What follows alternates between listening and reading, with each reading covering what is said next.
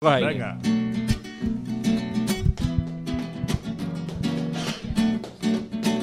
Desde que era un niño me enseñó mi viejo la fe verde y blanca, mi Biblia, mi credo, una religión que desborda alegría, que llena mi alma de noche y de día, buscando la gloria camino a tu vera, hacia el paraíso que está en la palmera. Nunca estarás solo, siempre te acompaño, aunque ganes copa cada 20 años.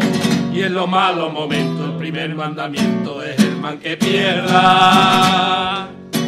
Me gusta el Betis y yo soy Betico de toda la vida. No me hace falta ganar ni la Champions ni la Liga. Trece barra verde y blanca, solo un grito en mi garganta. Mucho Betis campeón. Muy buenas tardes, queridos amigos béticos, familia verde y blanca, que nos reunimos aquí en los Twitter Space de Betis Web. Eh, me gusta el Betis, luego hacemos el podcast y vamos haciendo una dinámica nueva. No por culpa mía, no puedo hacerlo con la frecuencia que me gustaría los Me gusta el Betis, pero me he comprometido en hacer los premium y llevamos de verdad que es que desde que lo hemos dicho, mm, eh, el elenco de invitados está siendo espectacular. Eh, veo que tengo ya arriba al invitado de hoy. Ahora lo presentamos, voy a darle una vueltecita a los fijos y permanentes aquí hoy. Oye, he invitado a Rocío, que hoy era una invitada especial también, porque eh, el invitado de hoy viene a solicitud de, de nuestra amiga Rocío, así que, que yo he hecho el trabajo de producción, pero Rocío es la que ha- lo ha ideado. Eh, muy buenas tardes, Shai. Buenas tardes, noches, Santiago. Buenas tardes, noches a todos los béticos y béticas que estáis en el espacio. Fue un verdadero placer, Santiago. Está aquí esperando para entrevistar a Alfonso. Pues para mí es un, un verdadero honor, porque de haberlo visto jugar y ahora poder tener la oportunidad de poder hablar con él, creo que cualquier bético se sentiría orgulloso solamente de poder compartir este momento con, con todos nosotros. Muy bueno, además ha entrado la primera, ¿eh? que esto, que el formato Twitter Space no es muy conocido y es decir, se lo diré a él personalmente, ha sido de los invitados que ha entrado antes. ¿eh? Eh, Sí, sí, sí. Bueno, por orden de los que estoy viendo yo, Ardo, muy buenas tardes. Ardo, no sé si me escucha, Ardo está...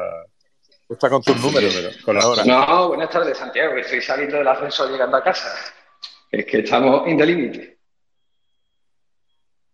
Instala, Pues nada. instálate bien, Ardo, instálate, te dejo que te instales bien. Eh, Jesús, muy buenas tardes. Hola, muy buenas tardes, Santi, a Chay, a Aldo y a todo el resto de oyentes y especialmente a nuestros invitados, ¿no? Como no podía ser de otra manera. Muy contento, muy feliz porque, porque esté aquí el, el invitado que ahora presentarás convenientemente y un honor, y un honor para los féticos que, que nos atiendan. Pues la verdad que la, la presentación se me hace, todo lo que diga se me va a quedar mm, en poca cosa de lo que de lo que siento y lo que significa don Alfonso Pérez Muñoz. Muy buenas tardes, Alfonso. ¿Controlas el tema de Twitter ya del micrófono? Sí, te veo ya que lo has dado. Buenas tardes. Muy ¿Me buena. escucha? Te escucho perfectamente. Perfectamente. Bueno, me alegro el- porque estas cosas son nuevas para mí. No, no, además, suena muy bien, suena muy bien. Hemos tenido, ya te digo, que en otras conexiones problemas. He visto que has abierto un Twitter Space, ¿no? Sí, que me ha llegado ¿sabes una invitación. Que, que- que he estado bicheando para ver cómo se hacía y al final no sé qué he hecho, que he hecho una invitación y he salido enseguida porque no, no sabía. Bueno, bueno, pues, pues ahí ya te puedes lanzar cualquier día. Eh, Esto es el peligro que tiene. Abres micro y te lías aquí a, a hablar Habla con gente, y- ¿no? y hablar con gente. Exacto, vamos, es, lo- es de lo que se trata. Eh, lo que vamos a hacer un poco, bueno, pues eh, hacemos algunas preguntas, estos que estos amigos béticos que te he presentado al principio, que son Chai, Ardo, Jesús y mismamente yo. Y luego pues van a ir subiendo béticos que ya nos conocemos. Vamos creando aquí una comunidad en Twitter muy, muy chula, la verdad, de, de, de béticos y bueno, que lo que nos mueve un poco es hacer Betty por aquí y charlar de nuestro Betty y, y compartir beticismo, que es un poco de lo que, de lo que se trata. Para nosotros, que somos de la quinta más o menos todos iguales los que estamos aquí hoy reunidos, eh, Ya nos llamaba todos viejos. Alfonso, bueno, vamos a ver. Eh, eh, Alfonso fue eh, la estrella rutilante que, que tuvimos en un Betty que venía de una época mm, complicada Eh, veníamos de una época que habíamos estado el equipo en segunda, había habido toda la crisis previa a la transformación en Sociedad Anónima Deportiva, lo que vino después y tal, y hubo un ascenso. Después, además, cuando parecía que hizo el Betty una temporada espectacular en Primera División, esa primera del ascenso, eh, estábamos todos los béticos con, con, esa estrella entonces rutilante en la cantera bética, que era Ángel Cuella, y ese mismo verano, después del primer año en primera, pues se nos va Ángel Cuella y nos quedamos los béticos un poquito viudos de, de tener una, esa estrella de referencia, ¿no? Y el otro día me recordaba yo, Alfonso, yo me acuerdo, creo que fue el debut en el Vito Villamarín contra el Zaragoza, y nos hiciste olvidar las penas muy rápido. Rápidamente llegó Alfonso, creo que ese partido metí, ganamos 3-1 y, metiste dos goles, creo recordar, ¿eh? no sé, todo esto de memoria, ¿eh? sin mirar los datos, sin mirar los datos, estoy aquí hablando de mi memoria atlética. Eh, Jesús me lo puede corregir si, si me equivoco mucho. Y, y, bueno, y la verdad que, que, que desde ese mismo momento fue flechazo absoluto con el beticismo. Además, tu forma de, jugar, de comportarte en el campo cazaba mucho con, lo que nos gusta a los béticos y, el espectáculo que nos gusta de, en el campo. Y, bueno, pues te, hiciste ídolo del beticismo. Y no han parado de decírmelo cuando he estado anunciando el espacio, todo el mundo me, estaba diciendo, era mi ídolo, era mi ídolo. Claro, en esos momentos es que, claro, causó gran impacto. Eh, ¿Te ah. reconoce tú o tú mismo lo, vives así? No sé ahora mismo dónde estás viviendo, si estás en Madrid o estás en Sevilla o entre medias, no sé cómo lo... En Madrid. Estás en Madrid, ¿no? Pero bueno, cuando visitas Sevilla, cuando te reúnes con Bético, coincides con Bético, tú notarás ese cariño, ¿no?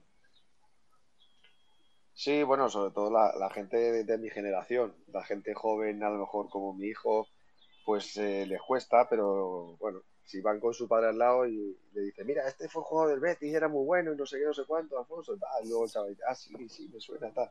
Pero bueno, es normal, es ley de vida, van pasando generaciones, pero bueno, al fin y al cabo, eh, yo creo que, que, me considero un jugador que creo que habré sido un jugador importante dentro o lo seré o, lo soy, un jugador importante dentro de la historia del Betis y eso es a mí lo que de alguna forma me, me orgullece. Irán pasando generaciones, generaciones, llegará un momento en que no estemos aquí y bueno, algún recuerdo, alguna camiseta, alguna foto, algo siempre quedará en, en el museo, en la historia del Betis, como otros muchos compañeros que, que desgraciadamente eh, ya no están y que han, que han significado pues algo importante dentro de la historia del Betis.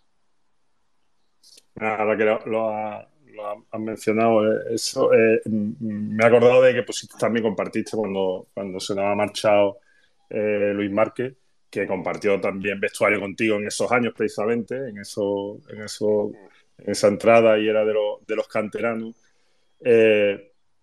ha sido una pena, la verdad que Luis nos, dejó, también era un, jugador de cantera que teníamos ahí en, la memoria, muchos béticos, por, por eso, por, porque fue unos años impactantes en, el beticismo.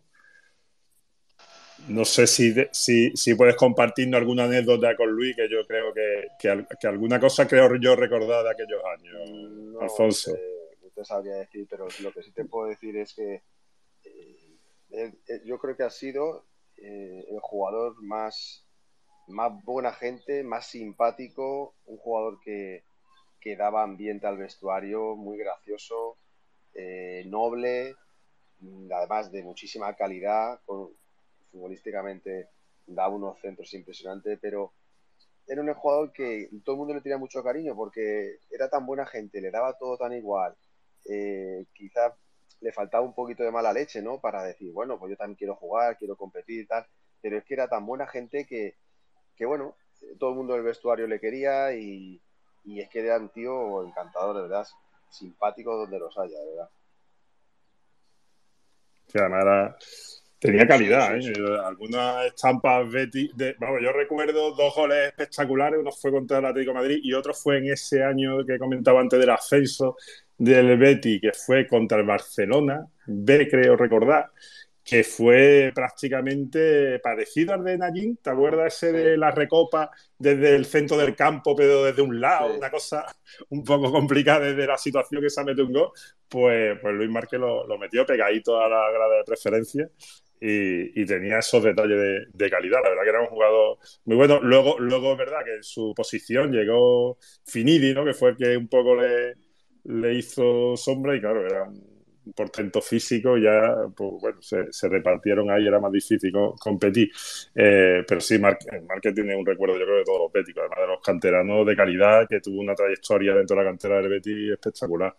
Y, bueno, yo, has estado comentando tú antes de, yo creo que sí, Alfonso, vamos, sin lugar a dudas, tú estás en la, en la historia de, del Betis y no solamente por el cariño, sino por, por los por el rendimiento que diste, goles que, hubo auténticas temporadas que se caían los goles por todos lados y calidad, ¿no? La estampa de calidad. Yo hace poco con un... No, no está muy bonito decirlo delante del protagonista, pero, pero ha venido un jugador del Betis que yo digo, bueno, es que siempre saca algo en positivo, me recuerda a Alfonso, ¿no? Yo, yo recuerdo que tú cogías la pelota y el Betis siempre saca, sacaba algo a favor, eso, eso era un, toque de calidad y que, subía el nivel de todo, del rendimiento de todo el equipo, vamos, así lo recuerdo y, aparte de, esos de esos goles magníficos, que todos recordaremos, ahora repasaremos un poco a ver qué gol de Alfonso recordamos de los que estamos por aquí, pero, pero aparte de esos goles, yo creo que era eso, que era un, era un jugador que, que el nivel. Y yo como, como bético, la, la única pena, y, seguro que tenemos aquí muchos béticos y lo sentimos así, es que ese equipo eh, quizá pudo, pudo, pudo ganar algo más. Alfonso, ¿tú cómo lo ves? Bueno, yo creo que tenemos un. Bueno, dentro de las ocho temporadas. Os quedaste ahí en la puerta de aquella copa, que fue una auténtica pena. Mm pero bueno, en general, eh, mm, de las ocho temporadas, sí que ha habido alguna temporada que teníamos un muy buen equipo. Eh, cuando estaba Gianni, cuando estaba Finidi, eran jugadores desequilibrantes, eran jugadores que marcaban la diferencia. Y ese, esos años, quizá, eh, haciendo una muy buena temporada, creo que era el momento de, de alguna forma, haber hecho un esfuerzo económico y haber reforzado mucho más la plantilla.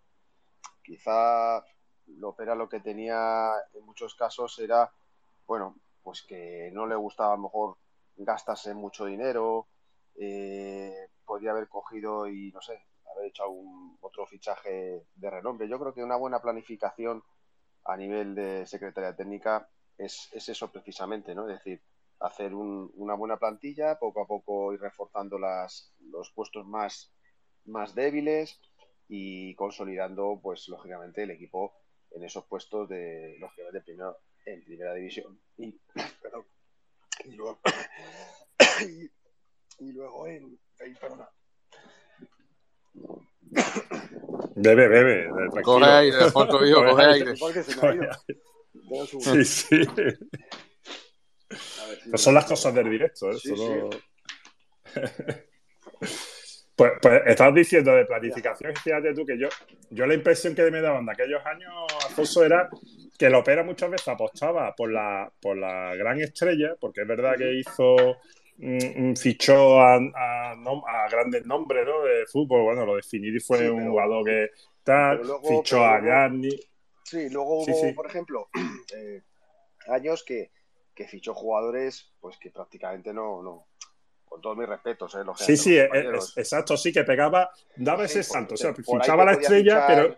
Por ahí te podía fichar a un de Nilsson, que era el jugador más caro en aquella época, que por ahí luego no te fichaba a nadie o te fichaba jugadores de exacto, que, que, no eran del nivel del Betis, de las aspiraciones que claro, tener con el Betis.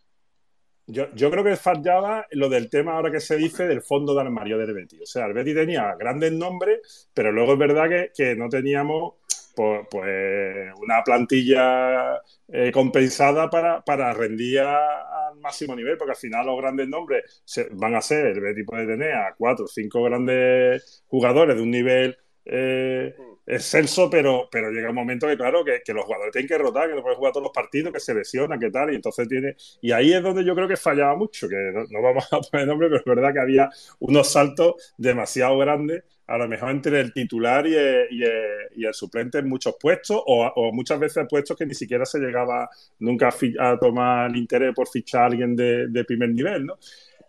Sí, pasaba, yo, veía eso, ¿no? que la plantilla pues, quedaba ahí un poquito eh. Si, si en ese momento se daba eh, todo, no había lesiones, no había tal, pues se elevaba el rendimiento y si, si había algún problema, pues, pues bajaba, bajaba mucho.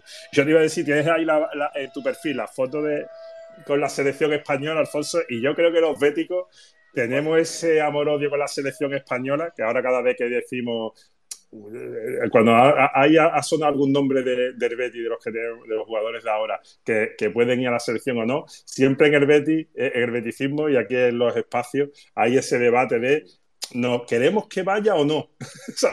yo creo, yo creo que esa, porque el, el era muy de la selección eh, históricamente. Yo creo que eso viene un poco de recuerdo de, problemas que, que, se generaron con tu lesión y eso en la selección. ¿eh? Tenemos eso, eso quedó un poco de trauma en el beticismo y cada vez que decimos, no, ¿y para qué se lo dimos a la iglesia? Si se va, se, se puede lesionar. Y yo cuando lo dicen los béticos, creo, creo que algo de ahí, algo en la, en la memoria mala eh, lo tenemos, pero bueno, la verdad es que eh, en, la, en, la, selección hiciste un, un gran papel y, y, has metido también goles de, de importancia en la selección.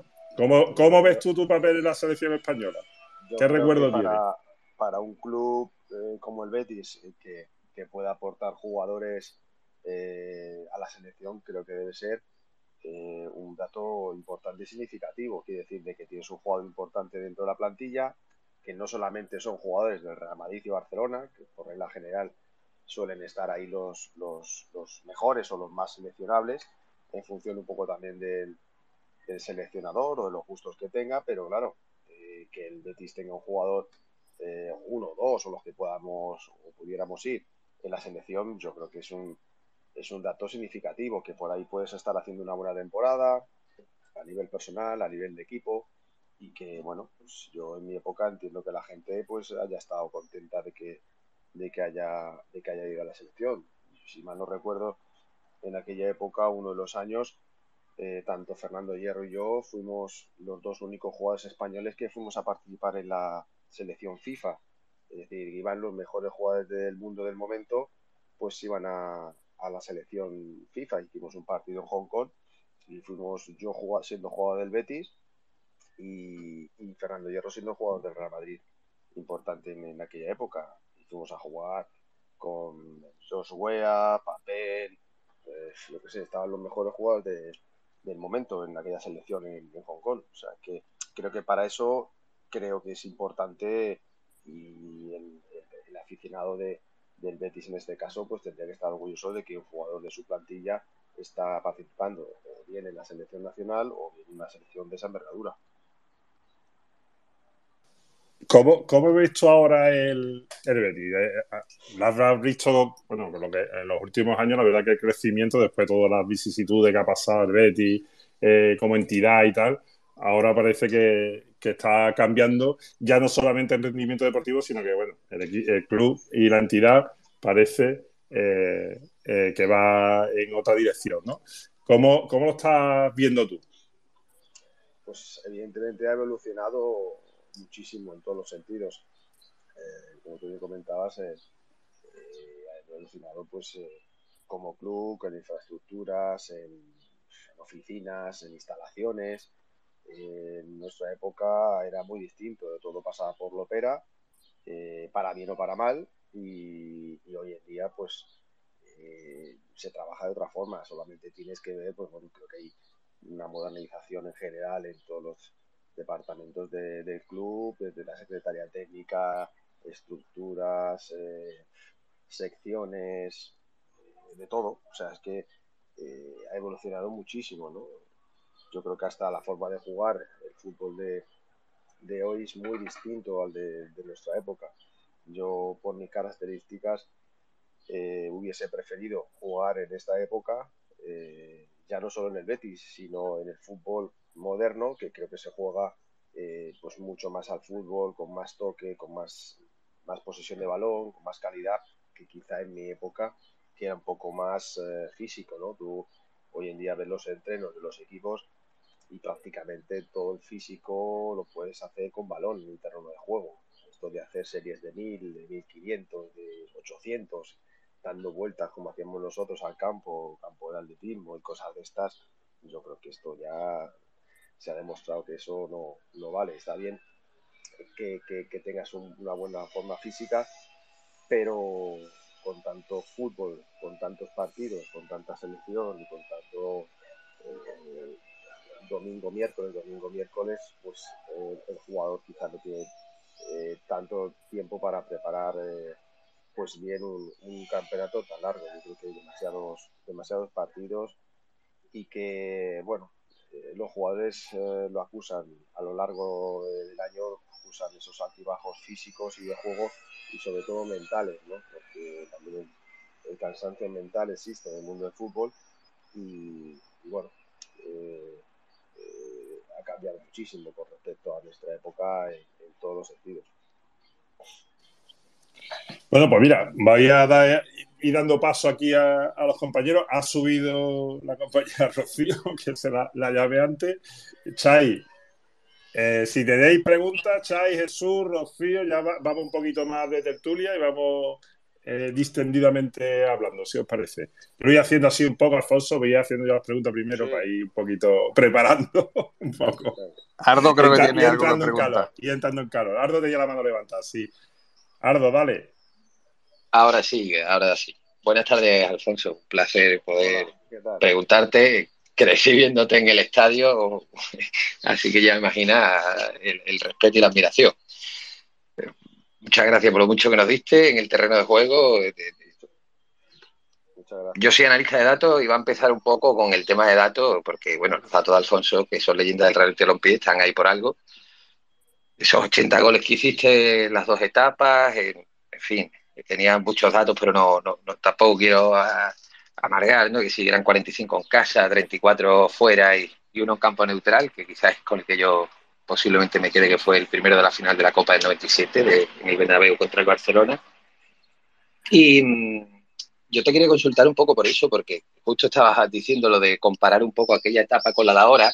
Yo por intentar acercarme a esa comparación, eh, eh, la empresa de Málaga Bishoque eh, tiene un ranking propio a la hora de medir los jugadores actualmente y también los jugadores ya retirados eh, que adaptaron del ajedrez, ¿no? que es el ranking ELO.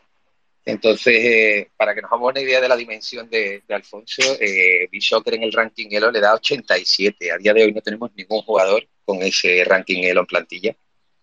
Y hemos tenido muy poquito a lo largo de la historia. Quizás el siguiente que tuvimos fue Ricardo Oliveira en esa temporada con nosotros, punta, y, y ya más adelante ni siquiera Fekir para que nos hagamos una idea, ha llegado a ese nivel de rendimiento tan top, ¿no? Propio de, pues eso, ¿no? De la carrera que tuvo Alfonso, Madrid y Barcelona, equipos muy top. Entonces, ¿qué te motivó, Alfonso, a, venir al Betis? Cuando tú estabas en el Madrid, ya con una serie de temporadas jugando bastantes partidos, siendo un jugador eh, que estaba creciendo una barbaridad, ¿qué te empuja a venir a Sevilla, al Betis, y a, hacerte bandera de, la afición y, y, bueno, y todo lo que ha supuesto, ¿no? Bueno, a mí en aquel momento me dio mucha tristeza, quizá por porque, bueno, nunca pensabas a lo mejor que te ibas a ir de Madrid. Eh, hoy en día el, cambio de jugadores de un país a otro, de otra liga, es mucho más normal que, antiguamente. Bueno, antiguamente acordados que había tres extranjeros, eh, era difícil que un español, siendo una de las mejores ligas del mundo, se fuese a jugar al extranjero, era muy complicado, ¿no? Y bueno, yo estaba en el Real Madrid, era mi casa, toda mi familia de allí, pero bueno, mm, llega un momento en el cual pues tienes tu, orgullo y tu amor propio de decir, bueno, pues quiero jugar al fútbol, ¿no? Tenía 21, 22 años y, bueno, pues oye, yo sé que el Madrid es el Madrid, pero bueno, llega un momento que dices, bueno, pues me da igual, quiero jugar al fútbol, quiero disfrutar de una cosa que, me gusta. Surgió la posibilidad de, de ir al Betis, mm, es verdad que, bueno, que, en aquel entonces el Betis tampoco era un equipo tan puntero de la liga española, pero sí que lógicamente a nivel social, a nivel de aficionados, el Betis siempre ha sido un, grande, ¿no? Pero a mí, bueno, me daba, me da igual, quería ir a demostrarlo a un equipo, creo que el Betis reunía todas las condiciones para bueno, pues para ir a hacer esa apuesta personal para allá. Y bueno, surgió esta posibilidad. Nos fuimos, eh, no sé si fue mi hermano eh, Valerio y yo en aquella época, no sé si fue ese mismo año, y, bueno, pues me fui para allá. Y, y, nada, pues la verdad es que ahí me sentía un jugador importante, un jugador que todo el peso caía sobre ti y que a mí me, me gustaba asumir esa responsabilidad. En el Real Madrid era uno más, era un jugador, sí, que era importante, pero tenía jugadores pues de la talla de Milo Butragueño, de Hugo Sánchez, y era muy complicado, lógicamente, jugar. Eh, cuando mejor estaba jugando, pues también me, lesioné, en fin, yo sé, cosas, circunstancias que al final, pues bueno, te, empujan y te animan a tomar esa decisión. Y me fui al Betis, pues eh, encantado, eh, sobre todo pues, por, el recibimiento, por el cariño de, toda la afición y lo que comentaba, que me gustaba asumir ese, ese reto y ese, esa forma de tener que liderar un equipo de fútbol y, como estaba acostumbrado al Real Madrid, a la presión de un Bernabéu, pues bueno, y al, Betis a, demostrar que quería ser un jugador importante. Y así fue. Eh, no era un tema de dinero, no era un tema de nada, sino era un tema personal para poderlo demostrar y, crecer eh, como, como, jugador y como persona en un equipo como el Betis. Qué bueno. Y si te puedo hacer otra segunda pregunta, con permiso de Santiago. Hombre, todo eh, que Gerardo. Aquí estamos ya, ya, está abierta la espita, ya podemos. Perfecto. Pues eh, hay una cosa que me, que me, produce mucha curiosidad, Alfonso, porque eh, eh, te disfruté como aficionado y después te he estudiado como profesional. Y tú fuiste de los primeros jugadores que, asumió ese papel de, un poco adelantado a la época, de, falso nueve, entre comillas, porque bajabas mucho a recibir, eras muy asociativo, te, desenvolvías con muchísima soltura en los espacios cortos, gracias a esa capacidad de regate tan buena, eh, del el giro tan rápido, del, con un tren inferior brutal. Entonces, todo eso ayudaba a que el equipo construyera, pero sin embargo, después, si uno se fija en cómo finalizaba, todos los goles excepto uno fueron dentro del área. Eh, con lo cual habla de la capacidad que tenía eh, precisamente de explotar esa, esa, esas virtudes en espacios pequeños eh, y sacar oro del área y además añadido a, una capacidad de remate de cabeza extraordinaria porque gran parte de los goles fueron de, cabeza. ¿Qué jugador o qué entrenador o qué profesional te marcó quizás en esa línea de desarrollo que te caracterizó tan tuya y que, era totalmente adelantado al momento? No, bueno, no sé. Yo eh, en el Real Madrid estuve eh, cuando más eh, asiduamente estaba jugando fue en banda izquierda. yo era un jugador que jugaba bien con las dos piernas. Me era indiferente jugar de un lado que de otro. luego en aquella época, hace ya muchos más años, cuando Jordi Cruz puso de moda jugar a pierna cambiada en bandas. Nosotros en nuestra época, bueno, pues éramos más de, recorrido por banda con, tu pierna, pero mm, yo era un jugador que siendo un puesto ofensivo me iba bien, me podía jugar por la derecha, podía jugar en punta, pero quizá de media punta era donde yo me podía eh, quitar un poco las fijaciones que tenían los defensas sobre ti. O sea, a los centrales lo que les gusta es tener un referente. Y si tú tienes el delantero referente, en cuanto va a recibir, yo salgo, le aprieto, le pego una tarascaza, un tarascazo y bueno, y, me vuelvo al, borde del área. Pero si tú bajas a, bajaba a recibir, como era mi caso, el central ya no salía de su zona, eh, podía haber malos entendidos por el pivote defensivo y te jugabas en esas eh, en esas zonas con libertad, que era un poco bueno pues lo que yo hacía, jugar con cierta libertad, pues me sentía a gusto. Entonces, el momento que yo bajaba a recibir y, daba un balón a banda o dejaba de cara y, el, y el mediocentro nuestro había banda, habría banda, yo ya sabía que ella iba al centro. Entonces, claro, no es lo mismo entrar en carrera sin que nadie te fije, eh, aprovechando ese desconcierto que hay cuando tú mueves el balón de un lado a otro, pues entraba y aprovechaba esos, esos centros o esos, esos remates. Yo no era un jugador tampoco excesivamente alto, pero sí que es verdad que tenía un buen salto y un buen remate de cabeza. Y bueno, no es que yo lo diga, pero creo que era un jugador bastante completo en todos los sentidos. Y sin ser un, jugador eh, excesivamente alto, pero manejaba muy bien eh, las piernas y, la cabeza, ¿no? Es decir, era un jugador con, muchísimos recursos que luego en el área los tienes que tener, porque si no sabes golpear bien con la izquierda vas a perder una ocasión de hacer gol. Eh, hay jugadores que son muy buenos, pero en cuanto les cae el balón a la pierna mala, pues desaprovechas una magnífica ocasión para hacer un gol. En mi caso me daba exactamente igual, tenía los recursos para, para poder quitarte un defensa de encima y enseguida tirar a la puerta con una pierna que me daba exactamente igual. Tenía la misma confianza, la misma seguridad de golpear o de colocar un balón a un sitio donde el portero llegase porque tenía esa virtud que la, estuve entrenando durante muchos años hasta que sinceramente me daba igual jugar con una pierna que con la otra como hoy o sea hoy lo que se me nota es que los años pesan y ya no tienes esa velocidad ni esa ni esa habilidad por la edad lógicamente pero es verdad que te das cuenta que joder cómo pasan los años y con lo que era yo cuando era joven y que ya con 50 años, aunque sigo haciendo deporte, pero evidentemente ya no es lo mismo. Entonces fue más una cuestión de inteligencia táctica tuya, de adaptación al, a llegar aquí, que, que realmente algún mister o, algún, algún compañero te, te, diera quizás un poco no, Serra yo qué sé, pues una idea. Serra Ferrer sí que le gustaba, pues él era muy listo, eh, y lógicamente él quería que hicieses eso, lo que hablábamos anteriormente, bajar a, a, medio campo y, y bueno, pues eh, recibir en entre líneas y, eso. Luego, a mí lo que pasa, una cosa que no, me gustó, era que cuando jugamos con el Barcelona me hacía ir detrás del Guardiola y eso a mí no me gustaba, porque todo el fútbol pasaba por Guardiola eh, y claro, él era el 4 del Barça y todo pasaba por ahí y yo hacía mucho desgaste físico siguiendo a Guardiola low imagínate, corriendo detrás de él para, para que el Barcelona no, no jugase bien al fútbol, ¿no? Pero por lo demás, bueno, también es verdad que era un jugador que, que me sacrificaba defensivamente muchas veces, pero estaba corriendo detrás de Guardiola para que no reciba el balón cuando se movía por todos lados para empezar el juego del Barça, pues eso no me gustaba mucho. Qué bueno, Alfonso, muchísimas gracias.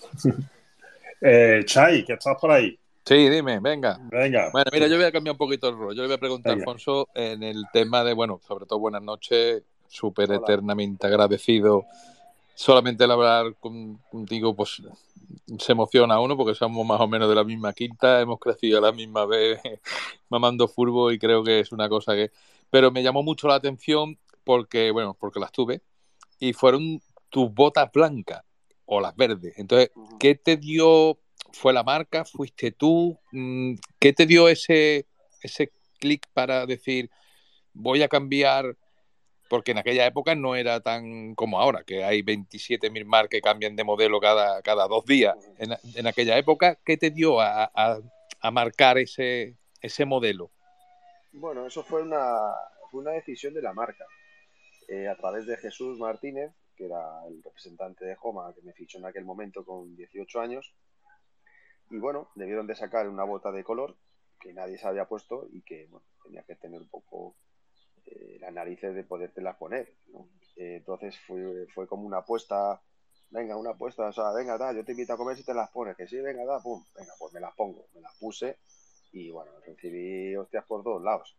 Eh, sí, porque bueno, como en este país todo es criticable, pues entonces el que haya un jugador que se ponga unas botas de color, pues como que no hacía mucha gracia. De hecho, al mister, a Clemente, no le hacía mucha gracia que, que, fuese a la selección con las medias negras y tal y con las botas blancas, imagínate.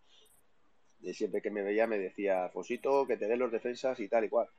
Y entonces no, no le hacía mucha gracia, pero la verdad es que a raíz de ahí eso fue un, un boom para la marca. Eh, posteriormente sacaron botas de, otros colores, Morientes empezó a poner las rojas, luego pues, yo me puse las verdes y la verdad es que era una bota muy cómoda y sobre todo muy llamativa y muy que se puso muy de moda en, en aquel momento, lógicamente. Y de hecho hoy pues, muchísima gente me recuerda, fíjate que yo no tengo nada que ver con Joma allá, pero sí que es verdad que tengo un trato personal con, toda la familia eh, de Joma y bueno, y seguimos teniendo muy buena relación. Cualquier cosa que necesito, que pido, o yo de ellos o yo de mí, eh, pues bueno, eh, seguimos en contacto y, y todavía la gente me, me relaciona con, con Joma. Evidentemente, profesionalmente no tengo nada que ver, pero ahora a estas alturas. Pero no, no amarraste bien el contrato ese, Alfonso, porque eh, convertir, hacer un icono de cualquier producto, eso es lo máximo que puede tener una marca. Y esas botas blancas te, te puedo asegurar que son un icono de fútbol ¿eh? ah, ah, y, y, se recuerdan, ¿eh? como tú mismo lo dices. La, la, pena es no, no haber hecho pues como Michael Jordan o, o un contrato. Me la registrado. Un, un, contrato por, por, por, ventas y cosas de esas, ¿sabes? Pero bueno, mira, en aquella época no estábamos, ni pensábamos que iba a ser tan, tan exitoso, ni, ni tampoco estaba pensando en eso. A mí, a mí me ha hecho gracia lo que decía Clemente, porque yo cuando las veía, yo creía que eso a, a, lo mejor estábamos equivocados, Clemente y yo, ¿eh? pero yo creo, yo, a mí me da la sensación de que era, o sea, nos favor, te, este, favorecía frente al árbitro que se vieran tan claros tus no, pies, eso, ¿no? Eso no, eso no. Eso te decía él porque, no, era quizá, pues, pues, lógicamente el más tradicional, era el único jugador que llevaba esas botas de todo el, de todo el mundo, entonces como que a él no le hacía mucha sí, fue, gracia, ¿no? Fuiste pionero, ¿no, Alfonso? En ese sí, sentido. Sí, sí. sí vale. Porque yo, yo recuerdo que las blancas duraban menos que las verdes. Yo todavía conservo unas botas tuyas verdes que llevan la firmita la parte trasera del talón, ¿vale? Y todavía las conservo, las verdes. Las blancas te puedo decir que me duraban bien poco. Pues las verdes ¿vale? eh, no las hay y, y, y, de hecho, bueno, la propia marca... Yo las tengo todavía. Joma estuvo buscándolas para porque yo sinceramente no tengo ninguna. No tengo ninguna bota, ninguna bota verde. Y la marca la estuvo buscando para el museo de, Joma y creo que llegó a final a comprarla por, por internet, porque no, no encontraba esa marca, esa, perdón, esa bota de color verde para, para poderla poner en su museo. Luego Blanca sí, Blanca tenía y tal, pero en el museo que tiene Joma le, le costó encontrarla. De hecho, a mí me pidió y no, no tenía. O sea que imagínate. Guarda, bueno, ahora, ahora, hay, ahora hay de todos los colores ya. La, las botas, sobre todo las naranjas, las rojas, se han puesto también de sí, moda. No, o sea, sí, el... pero las botas de antaño con ese, como las de antes, no, no, son las mismas las de ahora. Yo siempre lo digo no. que ahora hay mucha modernidad y mucha te tecnología, ¿vale? Tanto de pisar y todo, pero yo para mí fue un, fue un boom, porque yo jugaba y, y yo automáticamente que vi a Alfonso con las botas, me las compré y me puse a jugar y para mí siempre, bueno, y ahora Santiago ha dicho que después hablaremos de los goles. Yo tengo uno clavado en, en mi retina, es que lo que lo tengo todavía en mi retina, que para mí fue uno de los más, de los goles más baluartes, digamos, de que más te definen. Pero bueno, después lo daré, después lo diré cuando Santiago hable. Repasado, repasado. Eh, Jesús, que estabas por ahí también, mi amigo sí. Jesús Ramírez. Buena, buenas noches, Alfonso. Lo dicho, Hola, te reitero lo que los compañeros te han dicho. Muchas gracias por estar aquí. Y yo voy al, yo me voy a ir al, al 28 de junio del 97. Yo creo que ese, que ese día se nos quedó en, en la memoria a todos los béticos. Fue un día de disfrute absoluto durante todo el día y de la decisión más absoluta al final del, del, del, día, ¿no? De la noche. Hay una foto icónica que es la tuya llorando en el césped y, y, y Serra Ferrer con la mano en tu cabeza, ¿no? Consolándote. Eh, aquello mm, hizo tanto daño como nos hizo a los béticos, hizo tanto daño en el vestuario. También hay que recordarle a los béticos que no lo, que pues, imagino que todos lo saben, pero bueno, aquello venía marcado porque aquellos fueron unos días convulsos previos porque el Opera eh, se entera que Serra Ferrer ya iba a fichar por el Fútbol Club Barcelona y, bueno, ahí hay una, un mare magnum bastante importante dentro del vestuario, bueno, dentro del vestuario, por lo menos en el club, ¿no? Yo, a mí me gustaría preguntarte cómo vivisteis vosotros esos días previos y eso, ese día posterior o ese día después que, que se, que se perdiera esa final que tan injustamente se perdió, porque, porque para mí, yo que estuve allí en el Santiago Bernabéu, creo que fuimos mereceros de, ganarlo. ¿Cómo, ¿Cómo se vivió aquello en la previa y el post partido? Bueno, con, respecto a lo de Sarra Ferrer, evidentemente lo que quería era ganar. No hizo nada fuera de lo normal para, para que su equipo perdiese. O sea, eso sería absurdo, por mucho que él eh, tenga un contrato firmado, pasa con entrenadores y pasa con jugadores. Tú puedes tener un contrato firmado con otro equipo y vas a defender la camiseta de tu equipo hasta, hasta el último minuto. Y Sarra Ferrer lo hizo en la final, independientemente de que tuviese firmado por el Barcelona. Eh, y luego, pues, sí, sí, de, eso, de eso, a mí particularmente y, al, 99% de los béticos no, no, no, no, nos cabe la menor duda, ¿eh? O sea, que quede claro. Mm.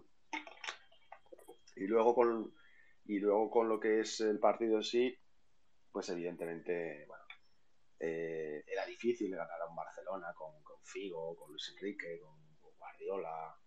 Era complicado, ¿no? Nosotros hicimos frente y cara hasta, hasta, hasta el final y bueno, desgraciadamente perdimos, ¿no? Eh, lógicamente es una final, es una final que, llegamos y que no es fácil meterse en una final de la Copa del Rey eh, y más hasta, hasta, bueno, un Barcelona en un Bernabéu lleno de gente y que lógicamente fue un día muy, muy triste, ¿no?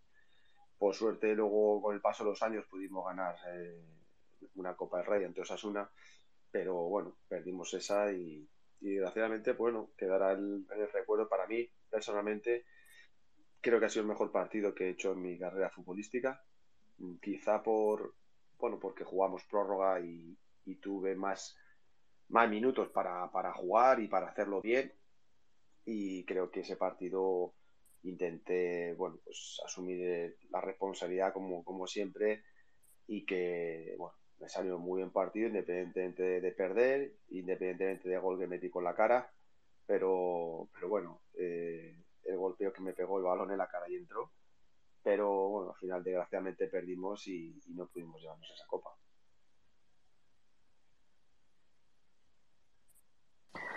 Y, bueno, y otra que, te hago al hilo de al hilo de esto, ya lo has comentado también, después mm, eh, algunos de los futbolistas que, que, estuviste allí, bueno, algunos, tú particularmente, ¿no? Porque después Alexi ya estuvo desde el punto de vista de, segundo entrenador con Serra Ferré, tuvisteis la suerte, la fortuna y el acierto de, de ocho años más tarde poder conseguir la, la Copa del Rey que tanto ansiábamos los béticos, ¿no? Porque porque después del año 77, tantos años esperando que se nos escapara de las manos así tan, tan cruelmente y que después en el año 2005 tuviéramos la enorme satisfacción de ganarla, creo que para, para ti sería cerrar el círculo, ¿no? Sí, bueno, es un poco la, la, recompensa final de, el esfuerzo de, de haber llegado hasta ahí. Tuvimos la suerte de jugar una final luego ante Osasuna y poder ganar esa copa. Eh, había quizá compañeros que ya no estaban, pero bueno, los que estuvimos ahí, pues, pues mira, eh, pudimos eh, poderla conseguir. Yo he jugado cuatro finales, o mejor dicho, la final del Calderón no la pude jugar, pero, pero bueno, con, mi, con mis equipos he jugado cuatro y, dos he ganado, una con el Madrid y otra con el Betis, y otras dos también que, que perdí, una con el Betis y otra con, con el Real Madrid. Y la verdad que es el partido más bonito del año. Yo, bueno, he podido vivir ahora también y en su momento vivimos el año pasado cuando ganó el Betis, ahora cuando gana el Real Madrid, el ambiente que hay en ese, en ese estadio con ambas aficiones y, esas sensaciones que puede vivir. Eh, bueno, ahora como aficionado y antes como, como jugador, pues la verdad es que son, son inolvidables y si encima tienes la suerte de ganar, pues imaginaros. Bueno, se nos ha puesto esto con un montón de manitas levantadas, Alfonso, que lo habrás visto tú. Estos son. Eh, yo llevo el control. Vale, bueno, pero yo le voy a dar el primer paso a Rocío, que un poco es la culpable de la que me, ha obligado Alfonso a convocarte hoy aquí. Así que, que primero va, a hablar Rocío, que debería estar arriba desde primera hora. Rocío, que te he invitado y no has querido subir de primera. Y ya después, pues pone tu orden, Chai. Rocío, Rocío, buenas tardes. Hola, muy buenas a todos. aquí tiene a don Alfonso Pérez Muñoz. ¿eh? aquí tengo a, mi ídolo por excelencia. Mira, te digo, no he aceptado antes porque no vi la invitación, nada más que me la he visto, la he aceptado.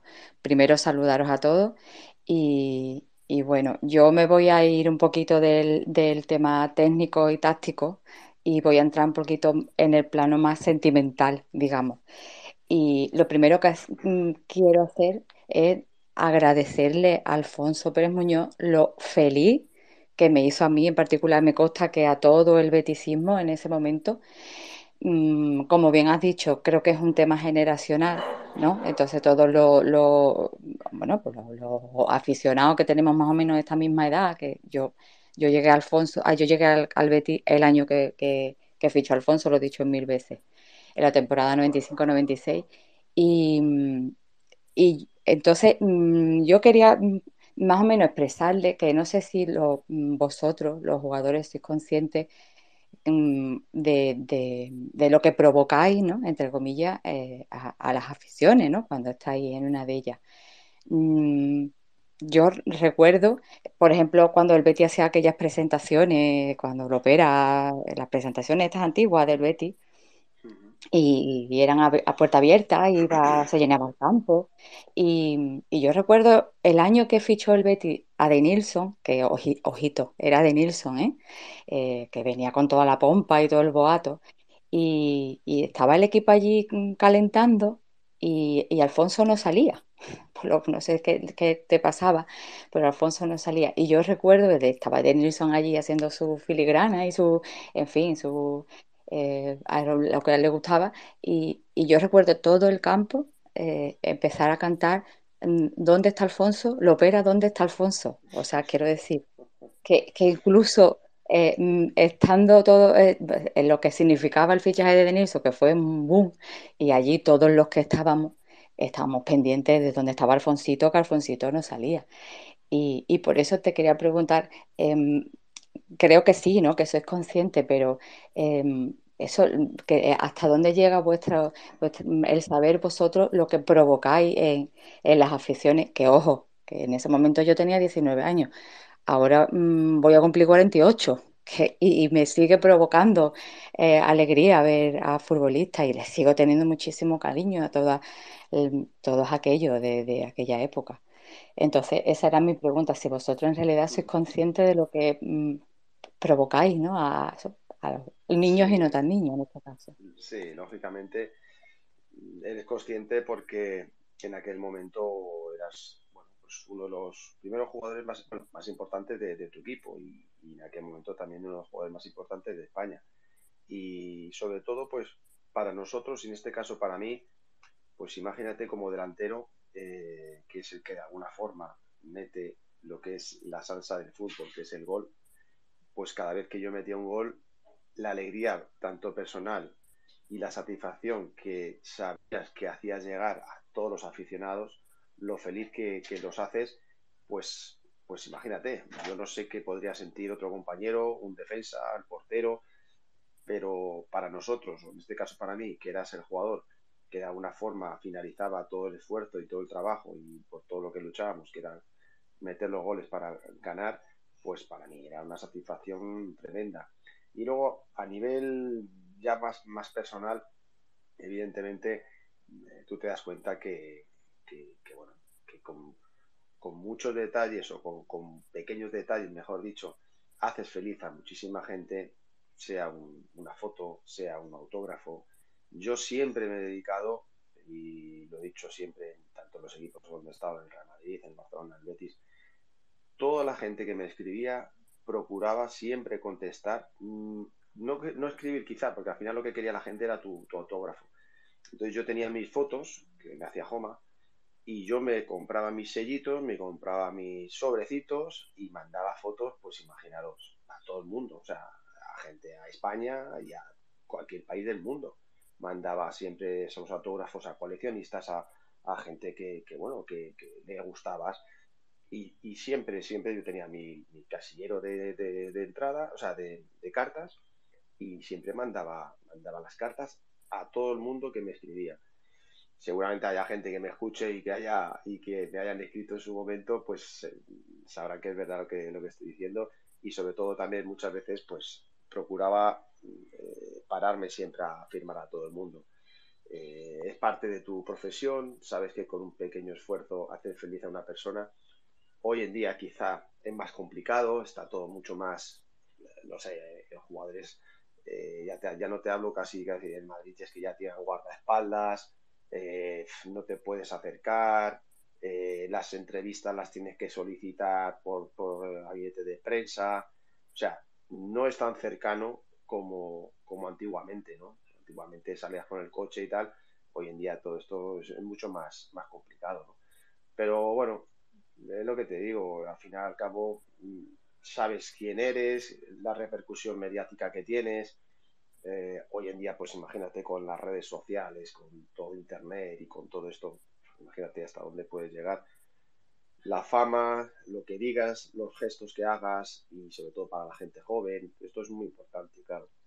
Y al igual, pues no sé, es verdad que hoy en día también se, se, visitan a niños en hospitales, en nuestra época íbamos mucho también a hacer ese tipo de, de actos que, insisto, son pequeños detalles que a la gente les haces, les hacen muy feliz y no cuesta ningún trabajo. Ha dicho, ha dicho antes Rocío, es la de la presentación esta, esta temporada, y yo me vino a la cabeza la presentación del tema del AVE, estas cosas del ópera show en plenitud. Alfonso, eh, ¿nos puede contar un poquito qué fue aquello de, lo de el ave que venía Alfonso, que si se iba en un ave venía en otro? Bueno, son cosas ya, detalles que ya con el tiempo pasado nos puede contar un poquito más de, la intrahistoria, porque eh, la verdad es que lo opera en aquella época yo creía que se estaba pegando la vacilada, pero lo, cierto es que al final, pues, pues Alfonso permaneció en el Betis jugó, y volvió a jugar en el Betis. Eh, ¿Cómo fue aquello? No, bueno, él sabía que, bueno, que yo quería volver al Betis porque si ya había tomado la determinación de ir cedido, entre comillas, al Betis ese año, al año siguiente quería pues que siguiese allí. Por eso él decía que Alfonso vendría y tal, porque ya sabía de que de que bueno, pues él estaba negociando para, para, hacer oficial ya el fichaje de, de Alfonso por el Betis es verdad que en aquella época el, Madrid también económicamente estaba bastante mal y lo opera, por lo que tengo entendido, de alguna forma ayudó, entre comillas, al, al Real Madrid y, económicamente en aquel entonces, pues eh, no sé qué, operación haría, aparte de, mi fichaje, pues, pues bueno, eh, eh, sacó un poco de apuros a un Real Madrid que económicamente estaba, estaba complicado. Y un poco a raíz también de lo que hablamos de, del AVE, me pasó pues un poco la anécdota que cuando yo firmé con, por el Betis por, por primera vez, me acuerdo que, que venía José Manuel Soto del AVE y, y coño, Alfonso, tal, no sé qué, yo iba en el AVE con mis maletas y tal. Y entonces fue curioso porque nadie me vino a buscar, nadie del Betis. Me dijo, ¿quién te viene a buscar? digo, no, no me viene nadie, no sé, no me han dicho nada. Y, dice, no te preocupes, yo te llevo. Y me llevó José Manuel. Gregorio Conejo estaría ocupado, ¿no? Estaría ocupado. no, no, porque a lo mejor si a él no le mandaban, pues, pues, eh, pues no iba el hombre.